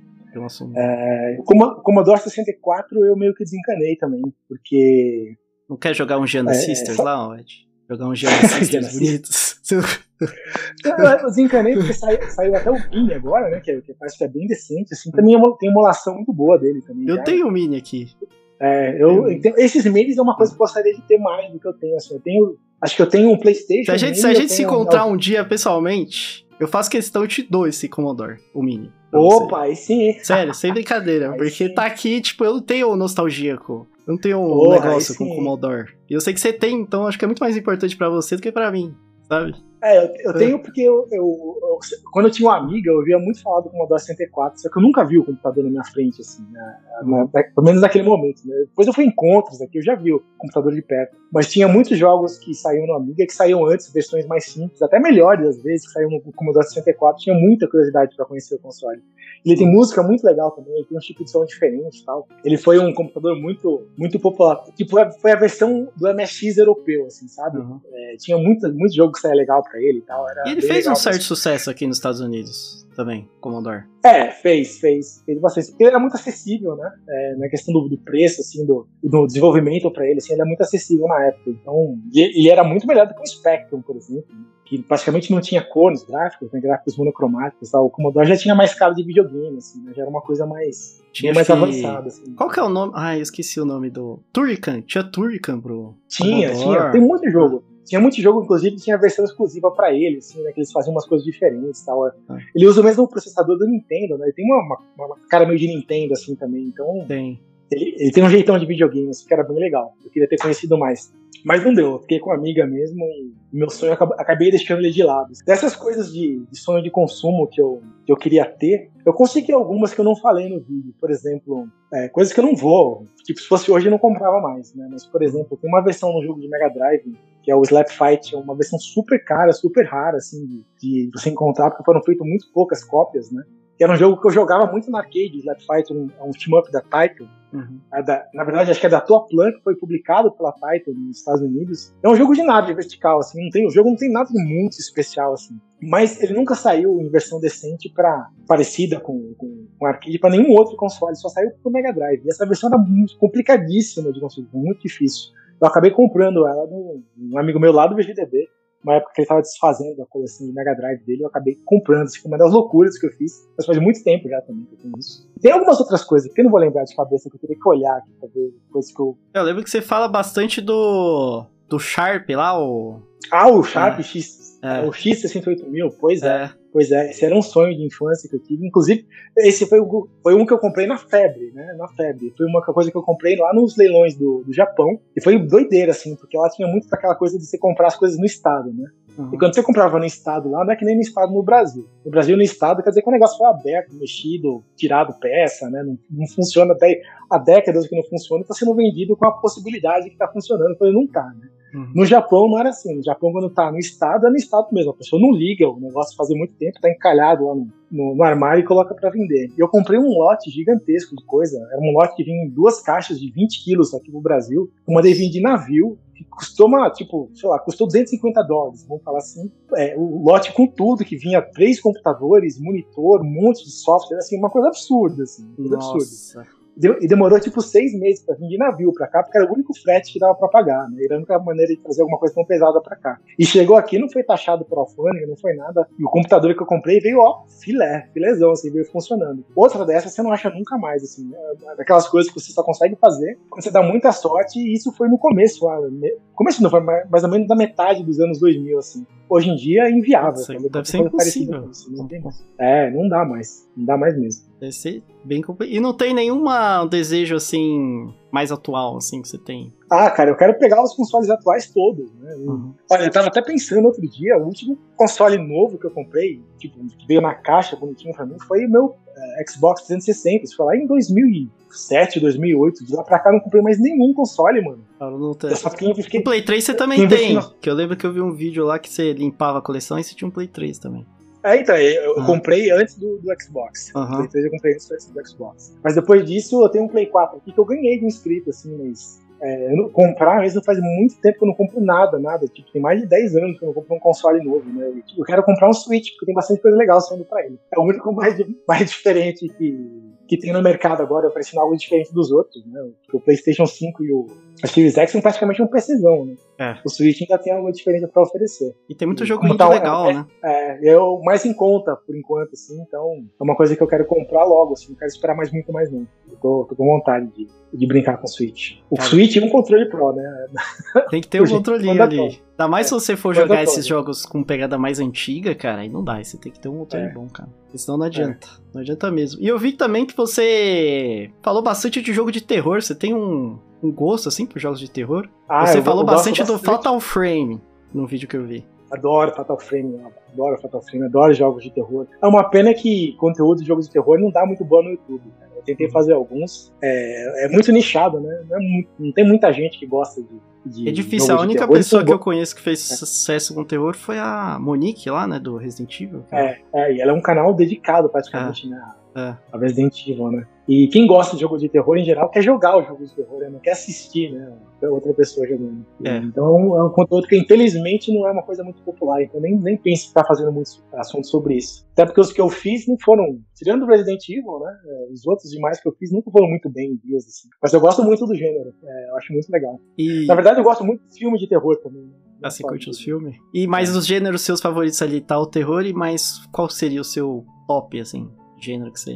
Ah, cara, eu, eu, assim, é um tema que eu gosto muito, independente da, da forma de jogar, assim, primeira pessoa, terceira pessoa, qualquer coisa assim, é jogo que envolve ficção científica, puxa, adoro jogo de ficção científica, que envolve coisas tipo outros mundos, outras dimensões, viagem no tempo. Eu adoro jogo que mexe com a imaginação, acho que são os melhores jogos. E eu gosto muito de alguns FPS também, é, não os mais populares, tipo Call of Duty e Battlefield, esses eu não costumo jogar muito não, mas tipo Wolfenstein, por exemplo, nossa, eu adoro a série Wolfenstein, sou fascinado com essa Wolfenstein. Você jogou desde legal. aquela época lá, Wolfenstein primeirão, provavelmente, né? Sim, joguei, joguei todos eles. É o único que eu não joguei mesmo, é, mais do que 10, 15 minutos, foi aquele que saiu pro. Acho que a versão de 2008, que saiu pro Xbox 360 e pro PlayStation 3, que é uma versão meio diferente do Wolfenstein e tal, que tem uma capa azul, assim. É, e só chama Wolfenstein também, não tem nada diferente no nome, mas ele é uma versão que mexe mais com o sobrenatural, assim, com espírito, É um que saiu né? pro Xbox clássico, eu tô confundindo? Tem um pro Xbox. Pro clássico, não, pro clássico eu acho que não. Pro clássico eu acho que o que saiu foi o Return to Castle Wolfenstein. Acho ah, que foi tá. esse. É. Não tem uma capa azul. Se você for procurar no eBay, você vai achar. O Wolfenstein capa azul, você vai ver. Ele é um o Wolfenstein que nem foi muito bem na crítica, tal, não vendeu muito, mas é, é, é, o único que eu não joguei ainda muito, inclusive. Tem até as duas versões, né? Tem tanto no, no Xbox 360 quanto no PlayStation 3 e não joguei nenhuma das duas. Acontece. É, é difícil, eu também tô nessa situação aí. O canal, às vezes. É. Às vezes a gente fica sem tempo de jogar. A gente quer falar de games, mas ao mesmo tempo que a gente faz o canal para falar de games, a gente também não consegue jogar por causa do canal. É uma parada que acontece. Putz, cara, assim é, mas é, mas é isso mesmo. Assim, é. Um jogo que eu não joguei até hoje, que eu tô devendo jogar, que eu queria até jogar para fazer vídeo, é o The Last of Us 2. Até hoje eu não joguei. Felizmente eu não tive tempo de, de começar a jogar e, e, gastar um tempo com ele, não deu ainda. O que eu tenho jogado mais ultimamente é um joguinho indie chamado Rogue Tower. Um joguinho de depender torres, que eu acho muito legal, cara, muito massa. Eu tenho gastado muitas horas ali. É. Tower Defense. Chama Rogue Tower. É, depois dá uma olhada. É um jogo bem simples, assim, custou, custa R$29,90, acho. Mas é muito legal. Eu também tô na. tô no sofrimento, cara. Tô tentando zerar um RPG lá, o Tales of Arise, e eu não consigo, cara. Porque o RPG ah, tem tipo RPG... 60 horas. É, não, não ah. tem condição, cara. RPG ah. suga a sua vida. Não tem condição de fazer isso não. Eu consegui zerar o Elden Ring. RPGs que eu joguei. Elden Ring eu consegui. Não, nem, esse eu não cheguei nem a comprar ainda, nem tenho aqui. Tá louco, não dá. Eu tenho que ter uma época que seja mais, muito mais organizado na criação de conteúdo aqui pra poder gastar tempo com essas coisas. Por enquanto eu não tenho condição, não. Se eu começar a jogar muito assim, você vai ver que o vídeo não sai na semana. Ué, o que aconteceu com o Ed? Né? Tá jogando. Tá jogando. Você, é, comigo é. é a mesma coisa. Se você reparar que tá saindo muito vídeo de opinião, você pode ter certeza que eu tô, que eu tô ah. jogando algum jogo que deu louco. É no Elder Ring, quando eu tava jogando Elder Ring, era só vídeo de opinião que saía no canal. Opinião, opinião, opinião. Eu tava jogando, assim, absurdamente. Eu tava viciadaço no Elder Ring. Aí depois que eu zerei, eu ainda pensei, putz, acho que eu vou fazer o New Game Mais. Aí eu falei, não, para senão o canal não vai andar. Mas é uma pergunta aqui interessante. As pessoas não sabem porque você tem uma aparência mais jovial, assim, né? Mas você Mais tem... jovial, né? É, mas você é um cara. tem mais de 40, você é um gamer raiz, né? Assim Sim, a gente tenho, pode falar. 4.7 feitos no último dia 20, inclusive. 4.7. Então você pegou, sei lá, mano, começo do começo ali, praticamente. Sim, Bem comecinho, assim, você pegou praticamente tudo, né? Da, do mundo dos games ali. É, eu só não peguei só não peguei de verdade a primeira geração, né? primeira geração de videogame com aqueles, aqueles telejogo e Pong, o, né? aquele primeiro Pong, Odyssey ah. e tal. Isso aí realmente eu tive muito pouco acesso a isso aí, mas pela palha pra frente, acho que eu peguei praticamente tudo. Você vê desde o começo. E aí acontece muito essa é. coisa da briga geracional, Nutella contra os raiz e tal. Você é um cara da época dos raiz. Um raiz. É, verdade. 100%. Raiz. raiz grisalha, é. Tá? 100% raiz. E uma vez eu tava vendo um vídeo, era um react lá do Celsius, defendendo jogos. E aí ele mandou uma frase imitando como se fosse um raiz. Aí ele fala assim: é, se você, se você nasceu depois dos anos 80, cala sua boca, tá ligado? Ah, ele olha, disso, eu lembro disso. É uma frase impactante, né? Bastante é, impactante. É, e existem pessoas que são assim, né? Existem os raiz que é. são. Existe esse negócio do lugar de fala. Se você não viveu a época, se você não jogou na época, cala sua boca. Você não pode falar nada. É, você, como um verdadeiro raiz, acredito que seja o raiz legítimo, não esse raiz aí caga regra. O que, que você acha desse, desse, desse, desse assunto aí do, lugar de fala da época, esse negócio de jogar na época, a importância de, de, jogar na época. Ah, a única coisa que muda, na verdade, é a perspectiva que você tem de como as coisas eram para como as coisas se tornaram. Quem, você teve a, a, chance de acompanhar a transformação da, da indústria toda, dos jogos, né, dos consoles, do que eles eram até o que eles se tornaram, realmente isso é, é uma experiência única, assim, né, que você lendo, estudando sobre o assunto, você não, não vai ter a mesma sensação. Agora, falar sobre videogame, falar o que você pensa. Desde que você se baseie, estude, desde que você se baseie e não fale simplesmente a tua opinião, sem nenhum embasamento do que de fato aconteceu, você pode ter 13 anos e tá falando de videogame. Inclusive tem a galera que aparece no canal que é assim, sabe? Que uhum. gosta muito de saber de onde veio os jogos, assim. Eu pergunto quantos anos você tem? Ah, tenho 12, tenho 13. Eu falei, caraca, você já sabe tudo isso dos jogos? Ah, porque eu gosto, eu gosto de aprender história, tá? Acho sensacional isso. Pra mim, quanto mais gente jogando, quanto mais gente falando, menino, menina, novinho, mais, mais velho, mais antigo, tanto faz, cara. Não tem lugar de falar, não. Você é grande bobagem. Acho. Você pode falar, desde que você fale estudando o que você tá falando, fale um pouco de conhecimento, você pode falar sobre qualquer coisa. O lugar de fala é, é coisa de lacradora. Eu tô fora disso. É uma bobagem, né? Eu também não, não ah, consigo eu... compreender. Mas eu também concordo com você, esse negócio aí do. A gente consegue, como a gente que é mais velho, a gente consegue ter um ponto de vista histórico, né? Da, da progressão do jogo, o que aconteceu, por que, que as mecânicas do jogo naquela época eram assim, sabe? A gente consegue ter esse ponto de vista, né? Mas não é porque a gente. Inclusive, uhum. Não, eu ia falar assim, que inclusive todas essas coisas que acontecem hoje de DLC, microtransações, NFT, loot box, todas essas, essas, essas trancas que colocam nos jogos assim, é muito difícil para quem acompanhou os jogos do começo aceitar isso, sabe, de coração aberto assim.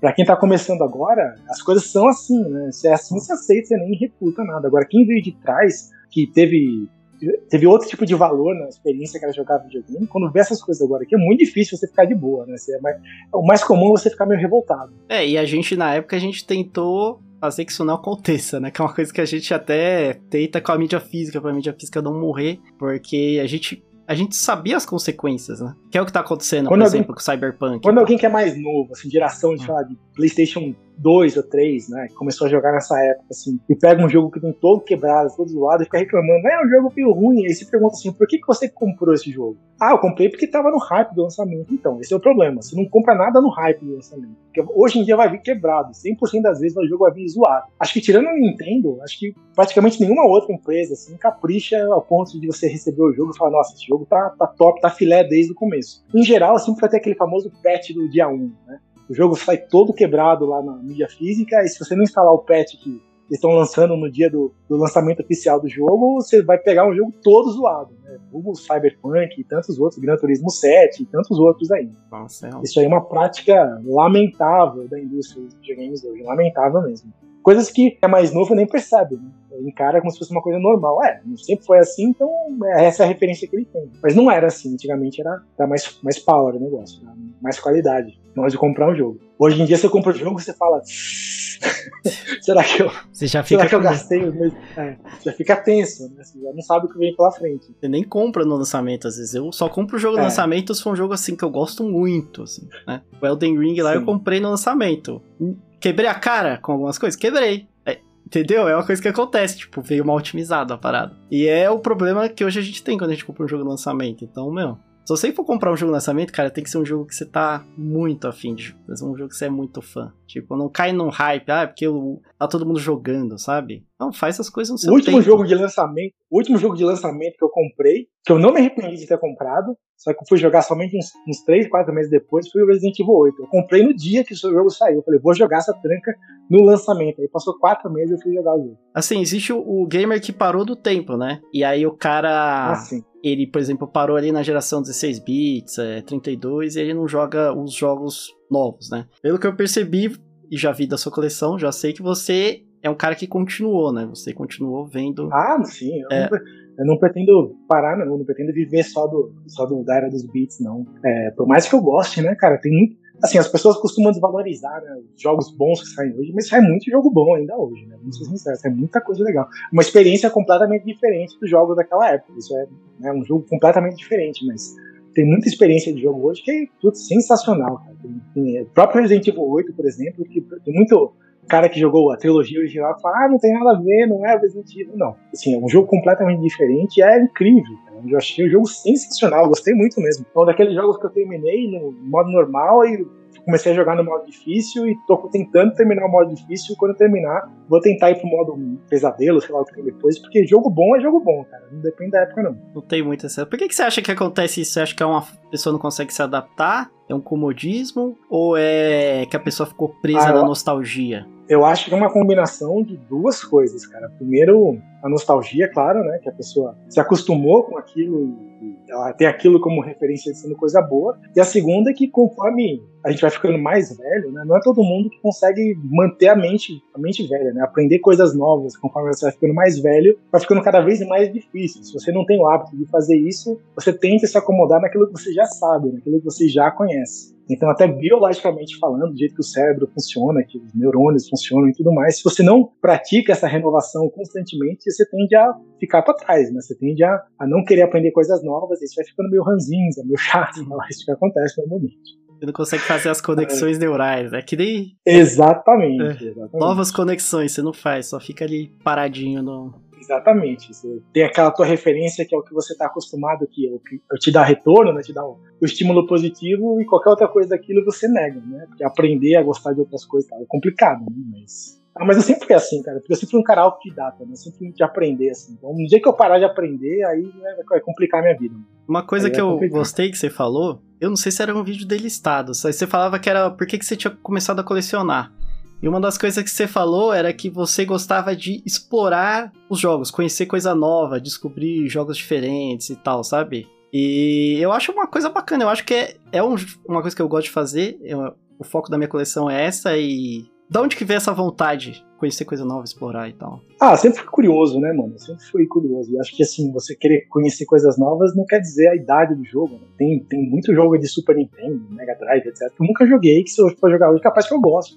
Né? E pra mim vai ser uma experiência nova, apesar de ser um jogo feito há muito tempo atrás. Se a gente não, não não se renova, por exemplo, eu jamais viraria youtuber. Né? Eu jamais iria me interessar em, aparecer, em, aprender como é que funciona uma plataforma de vídeo, como é que edita vídeo, como é que se faz um roteiro para vídeo, né? Porque escrever é uma coisa, né? Fazer um roteiro para vídeo é outra, completamente diferente. Então, você querer aprender as coisas é o segredo da, de se manter com uma aparência mais, mais jovem, talvez. O segredo de você... Esse é o segredo da sua aparência, Ed? Isso que você. É. Ah, eu acho que sim, cara. Eu acho que sim. Eu nunca, eu nunca me senti velho. Nunca me senti uhum. velho. Nunca tive essa. Tem um pouquinho de genética aí também, né, Ed? Porque você engana bem. Tem, aí. Tem. Acho que tem um pouco de genética, sim. Mas é, acho, que, acho que vem mais de dentro mesmo, sabe? Vem mais do, do jeito de encarar a vida, de encarar o mundo, do jeito que você pensa e vê as coisas. Eu nunca, na verdade, eu, eu sinto como se nunca tivesse deixado completamente de ser o, aquele adolescente que conheceu os videogames, sabe? Na verdade, como essa pessoa continua aqui, apesar de ser um adulto, né? Que tem outras responsabilidades, tem casa, esposa e etc. Todas aquelas as mazelas da vida adulta, né?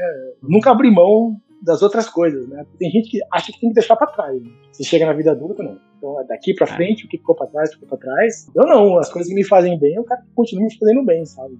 Eu acho que você tem que guardar tudo no, no fundo do peito aquilo que te faz feliz. São poucas coisas que, vai, que, você vai encontrar na vida que realmente fazem feliz, né? Então, se você abrir mão delas, acho que você tá fazendo um péssimo negócio. nunca perdeu aquele entusiasmo, né? De quando a gente era mais novo, que a gente, sei lá, ia naquela loja não. lá longe para ver um jogo, um console nunca, diferente. Nunca na casa do talvez, amiguinho, talvez né? hoje, é, talvez hoje eu não fosse fazer aquela viagem pro Paraguai de novo, né?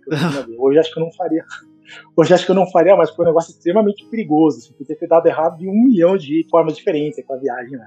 Então isso acho que eu não faria de novo. Mas não é por causa, porque falta empolgação, é porque realmente foi uma doideira aquilo. Né? Foi uma situação assim que única. Assim, Conta um pouco dessa história que... então, para quem não. Ah, mano, foi putz, que, é, assim, eu queria um Neo Geo de todo jeito, né? Eu não tinha como ter um Neo Geo aqui no Brasil. Simplesmente não tinha para vender aqui. Ninguém tinha a parada aqui. Quem tinha é que trouxe dos Estados Unidos, trouxe do Japão, muito pouca gente tinha. Não tinha jeito de você conseguir de jeito nenhum aqui. E quem tinha que estava disposto a vender para uma casa pedia seus órgãos internos, né? Mais ou menos como é hoje. Quanto que custava mais ou menos? Era, era 600 dólares? Eu não lembro o preço do Neo Geo, né? Ah, é, né? Na época do preço do lançamento dele, acho que era o Golden a versão dourada lá, o pacote maior, acho que custava tipo 650 dólares, 700 dólares, alguma outra coisa assim. E a outra era 600 dólares, 550, era, era muita grana. Mas a comissão que alguém queria para vender, assim, é, cara, quando você não trabalha, não tem fonte de renda, ter 500 dólares é uma grana absurda, assim, você não tem como, você não se imagina como você vai conseguir essa grana. O que eu fiz na época para conseguir essa grana foi vender tudo que eu tinha, eu vendi uma Mega Drive, vendi uma Amiga, vendi jogos que eu tinha, vendi tudo para conseguir juntar grana e ainda meu pai teve que inteirar com mais uma grana para poder viajar para o Paraguai e comprar aquilo. E quando eu fui para lá, eu fui de ônibus, porque não tinha outro, é, outro, outra maneira de ir para lá para trazer a muamba, né? Porque era uma muamba enorme, trazer uma caixa de Neo Geo, não dava para ir de avião, porque eu não tinha dinheiro para ir de avião. Fui no ônibus de sacoleiro, porque era o que eu conseguia pagar, era a forma que eu conseguia ir até o Paraguai. É, não precisava de autorização para ir para lá, não precisava de nada. Peguei um ônibus numa sexta-feira, cheguei lá num sábado, corri feito um desgraçado lá no Paraguai durante umas horas de manhã para ir até o lugar que tinha um videogame, comprar e voltar pro ônibus, né? Que passei umas quatro horas no Paraguai, só não foi muito mais que isso. Não foi tempo de desembarcar do ônibus, correr até a galeria lá, comprar, voltar correndo pro ônibus, tomar Coca-Cola e embarcar de volta pro Brasil, né? É, é uma viagem longa, tipo, mais de 10 horas de viagem de ônibus. Né? Então eu saí na sexta-feira aqui, voltei no domingo, tipo 11 horas da manhã, destroçado, né? Um ônibus de sacoleiro, muamba caindo pelo pescoço, sacoleiro fuma que nem a chaminé, né? Aquele ônibus lá, era neblina, assim, tempo inteiro, eu com rinite ainda, não gosto de cigarro, foi, foi um inferno aquela viagem. Mas eu voltei com o Neo Geo raiz, né?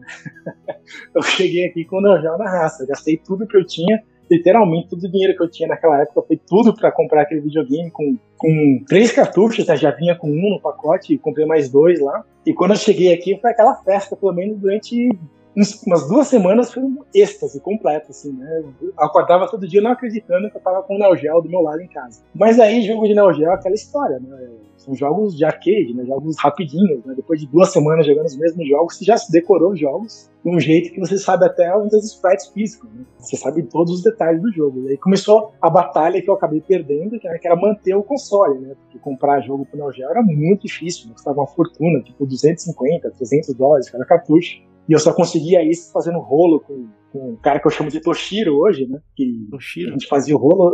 É, ele trazia o jogo do Japão, eu eu, e o Toshiragem é por causa do, dos rolos que você fazia. Exatamente, é por causa desses rolos. Hum. Ele trazia o jogo, ele revendia o jogo para um, depois revendia para mim de novo, ele começou a fazer uns rolos, aí o meu jogo que demorava um mês para chegar, demorava dois meses, aí começou, eu comecei a estranhar essa história, né? E uma vez eu peguei ele no flagra, né? Porque eu recebi uma, uma denúncia anônima que ele tava fazendo, vendendo os jogos que eu encomendava para outra pessoa, depois encomendava um outro jogo para mim, né? Porque o outro cara pagava mais. E foi daí que veio o termo toshiragem, né? Foi desse tipo de confusão. E aí quando eu esse, esse contato que eu tinha parou, né? Não tinha mais confiança de, de, trazer jogo com ele, e aí eu fiquei sem conseguir mais comprar jogo em Neo Geo e acabei me desfazendo do videogame. E foi uma saga, né? Foi uma saga que durou um ano, assim, que acho que eu fiquei com o Neo Geo, se chegou a isso, né? Mais ou menos. E Mas... quando eu vendi esse Neo Geo que eu trouxe do Paraguai, foi quando eu, quando eu comprei o meu primeiro Super Nintendo. Entendi. Mas deve ter sido uma experiência, putz, incrível, né? Porque praticamente, cara, quase 99% da, das crianças da época não teve cara, acesso. Era, era, foi incrível. Inclusive, uma das coisas que eu me arrependo de ter vendido na vida foi esse Neo Geo aí, né? Porque além do, da saga que foi para conseguir ele, cara, era um Neo Geo na caixa, filé, o único dono, né? completinho, bonitão, com plástico, manual, insetos, tudo que você tem direito, né? E esse, um outro desse eu nunca mais vou conseguir, né? Na que eu tenho hoje, eu comprei Mercado Livre, né? não tem caixa, não tem nada. Não. E ainda você ia é ter é, história pra é contar, né? ainda ia ter história atrelada ao, é. ao console. Eu também perdi várias, várias coisas minhas, porque minha mãe doou. Amigo Putz, emprestou para amigo, aí o amigo não devolveu. Ah, não. Eu, eu, eu, perdi, eu perdi dois cartuchos de Super Nintendo que eu emprestei para amigo, que eu nunca eram bonitões, completos, assim, zerados. Assim, um deles foi o Castlevania X, o outro foi o Batman e Robin, os dois cartuchos da Konami. Eu emprestei Nossa, e nunca mais vi. E é dois, é dois que são caros ainda hoje em dia. Eu comprei na loja ainda, não era caro, era cartucho comum, né? Mas, é, hoje em dia são. Mas eu emprestei e nunca mais vi, nunca mais mesmo. Nossa, cara. Eu lembro quando eu pedia, cadê o cartucho? Ah, não sei onde eu coloquei, sabe aquela história? Ah, porque sumiu, minha mãe limpou a é. casa é. e aí desapareceu. O cachorro comeu. É. Putz, os caras são. Eu, eu, sei que eu me decepcionei com esses negócios, nunca mais emprestei nada. Nunca mais. Não, não, não empresto nada não também. Acabou isso. Bom, então, problemas técnicos. tivemos, problemas técnicos aqui. Vamos à próxima pergunta aqui. Que, como você viveu já a época, né, retrô inteirinha praticamente, é, você viu muita coisa. E uma coisa que muitas pessoas falam, né, que aconteceu na época, pessoalmente eu não tive nenhuma experiência com isso, pelo menos eu não vi, que foi a Guerra dos Consoles. Que o pessoal tretava muito ali é, sei lá, Super Nintendo com Mega Drive, essas brigas que o pessoal ficava se degladiando lá na época e tal. Eu, pessoalmente, eu não vi, mas eu também era criança, então às vezes as crianças não tentavam se matar. Você era mais velho na época, e acho que o pessoal um pouco mais velho, talvez aconteceu alguma briga ali ou coisa do tipo. Você chegou a passar, vi, ver ou passar alguma situação em relação à guerra de console, assim? Olha, para mim, assim, que teve uma rivalidade aí, teve, né? Quem quem tinha um Mega Drive ficava pegando o pé de quem tinha Super Nintendo e ao contrário também, mas acho que era mais uma, uma parada econômica aí, sabe? Acho que era, era menos algo contra os videogames em si, mas que cada um só conseguia comprar um de cada, né? Era muito difícil alguém ter dois videogames em casa. Ainda mais ter um, dois do mesmo tipo, assim, né? Ter um Master System, um Mega Drive acontecia, né? Um Nintendinho, um Super Nintendo acontecia. Agora ter um Mega Drive, um Super Nintendo, eu não lembro de ninguém que tinha os dois, assim, da, da minha turma que eu andava, assim. Então cada um ficava zoando o outro por causa disso, né? O cara só conseguia alugar cartucho do Super Nintendo, então puxava a sardinha pro Mario. O outro só conseguia jogar o Sonic no Mega Drive, então puxava a sardinha pro Sonic, né? Eu não, não vivi nenhuma guerra, assim, realmente de, de uma pessoa que odiava a outra porque tinha o, o videogame do, da outra marca tal. Eu lembro nas, nas revistas, né? Eu lembro que realmente tinha bastante guerra de marketing, né? De, principalmente da Sega zoando a Nintendo, né? Zoando lá do. propagandas. É, de propagandas tal. Até. Genesis does, né? Exatamente. Até outra, até o tipo 3DO zoava também, o Mega Drive, o Super Nintendo. Não, o Geo zoava muito os dois também. Mas era uma coisa mais comercial, assim, do ponto de vista das pessoas. Eu não me lembro muito de ter muita guerra assim, não. Tinha um pouco de, de rivalidade, sim, mas acho que era mais pela falta de acesso ao, ao, ao, outro videogame do que porque tinha um ódio mortal, né, da outra marca, assim. Eu acho que era mais por aí. É, eu também não lembro de ver, mas aí eu também eu fui um dos caras que, tipo, eu tinha acesso aos dois. Porque eu tinha o Super Nintendo e minha avó tinha o Mega Drive. Aí eu ia na, minha, na casa da minha avó e jogava o Mega lá. Por exemplo, eu acho então, que hoje. Eu, acho que hoje é muito pior entre Sony e Microsoft do que qualquer coisa daquela época lá. Porque ca eu também cachista acho. raiz e sonista raiz, nossa, os caras são muito chatos, né, mano? Os caras são, ficam. Os caras se matam nos comentários. Exatamente, exatamente. Se que matam, é... velho. E hoje não é, não é tanto das empresas, né? Hoje é das pessoas mesmo, né? Que ficam uma beliscando a, a, o mamilo da outra. Ainda mais o, o Xbox, né, com o PlayStation. Nossa senhora. Sim, sim. É uma, é uma briga absurda. A gente fica assim sem entender, né? A gente fica olhando. E o pior é que, assim, antigamente, né, o Mega Drive, Super Nintendo eram dois videogames bem diferentes, né, um do outro, assim. Tinham jogos bem diferentes, tá? Até quando era o mesmo título, as versões dos jogos costumavam ser bem diferentes. Hoje, PlayStation 5, o Xbox Series S, S aqui, é praticamente o mesmo videogame, assim, né? Os jogos são uhum. praticamente idênticos, assim, não, não, muda um pixel praticamente. Então essa briga toda aí é, é meio sem sentido, né? Não, não entendo muito bem. Acho que a internet, acho que impulsionou né, essa, essa briga, eu acho que ela amplificou. É, o, eu acho. O, é o Mendigo Pés, né? E o. é o Mendigo Pés e qual que é o outro? É o, o PlayStation Plus, é o, o Pony. É o pônei. Chico Pés, mano. É sacanagem. Chico Pés. É sacanagem. É sacanagem. Aí ficam zoando The Last of Us, ficam zoando o, o Horizon Zero Dawn lá, né? E ficam brigando com o Medico Pass e tal, né?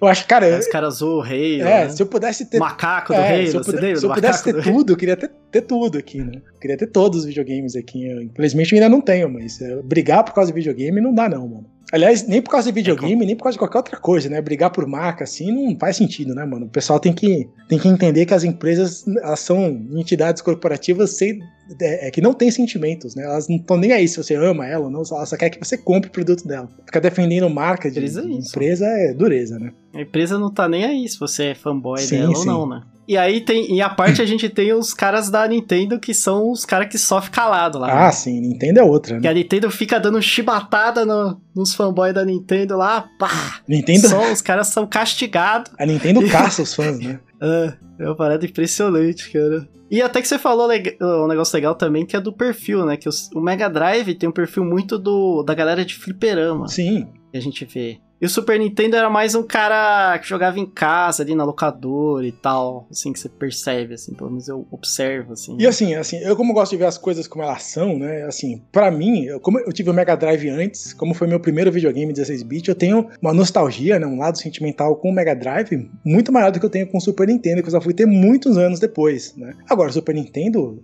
é um videogame melhor do que o Mega Drive, né, o Mega Drive é um videogame de um hardware que foi projetado em 85, 86 e foi adaptado adaptado, reduzido para criar um videogame. O Super Nintendo foi um, foi um videogame projetado para ser um videogame, né? Então ele tem uma tecnologia muito melhor, tem muito mais recurso para oferecer. Então, como máquina mesmo, o Super Nintendo é muito melhor que o Mega Drive, eu não tenho nem dúvida disso. Agora, qual que você gosta mais aí é gosto pessoal mesmo. É, tem que, que ambos têm jogos maravilhosos. Sim, né? claro. Tem esse negócio aí.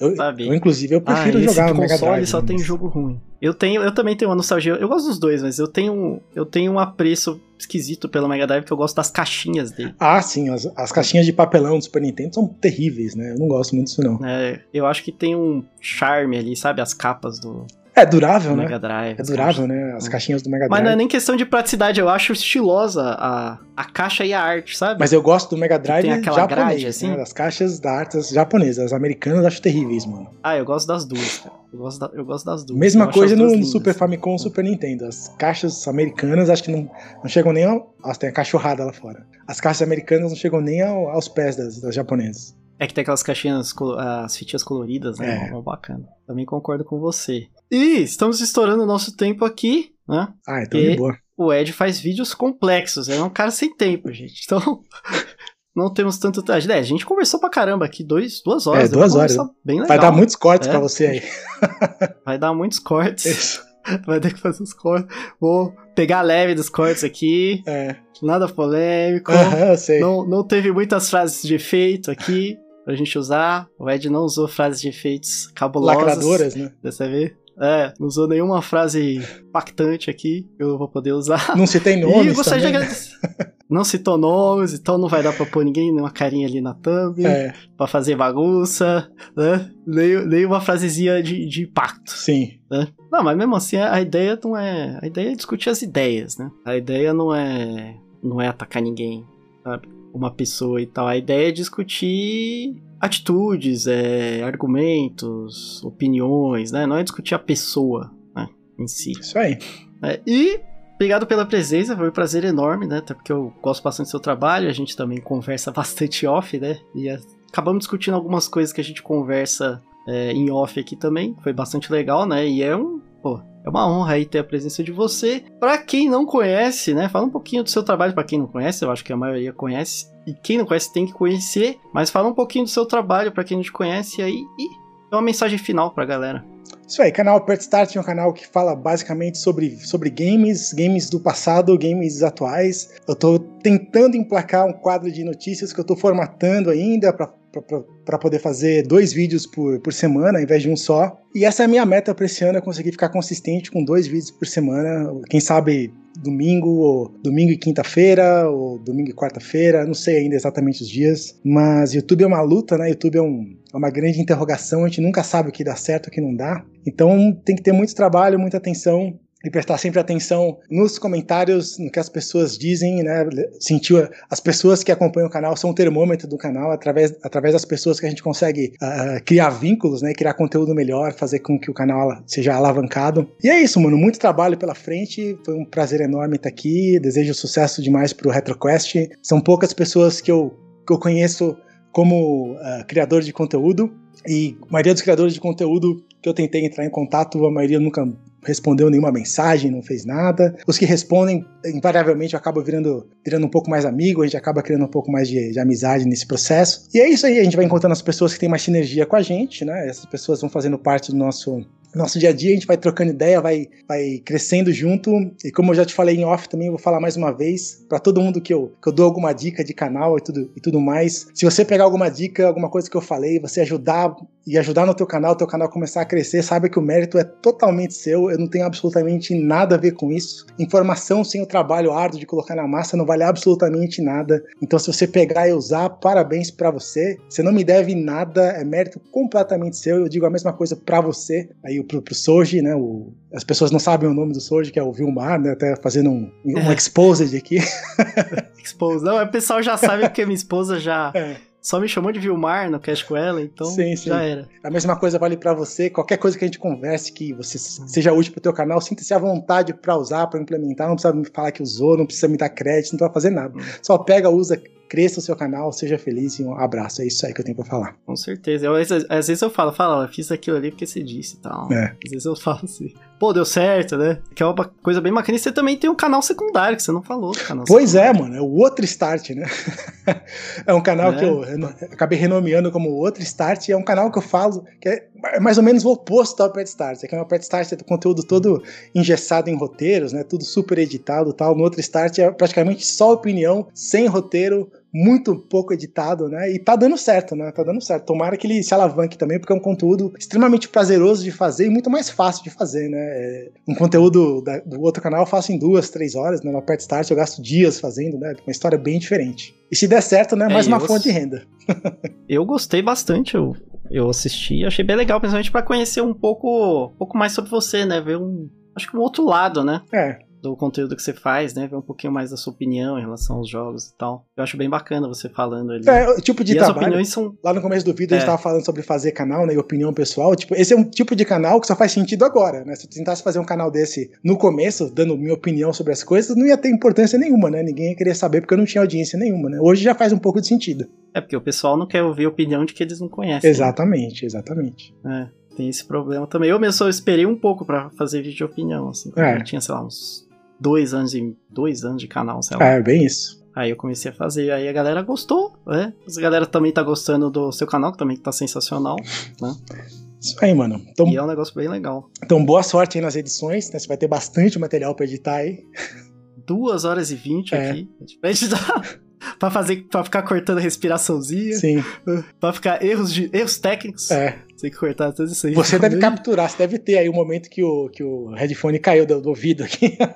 que até Eu vou agora. saber, ó. Eu vou descobrir, eu vou não descobrir. achei onde pra ele foi parar, mano. Já chacoalhei tudo aqui não tô achando. Eu vou descobrir a hora que caiu. É. Eu- mas, é, aconteceu uma tragédia aqui, gente. Não sei se eu vou cortar isso, mas aconteceu uma tragédia. Felizmente tivemos problemas técnicos. Mas, muito, muito obrigado aí, Ed, vocês aí que estão acompanhando o Retro Podcast, beleza? Um prazer enorme, né? Agradecer de novo, né? Porque foi, cara, uma satisfação gigantesca ter você aí. É isso aí. Porque seu trabalho é maravilhoso. E espero que vocês tenham gostado do vídeo. E até a próxima quest.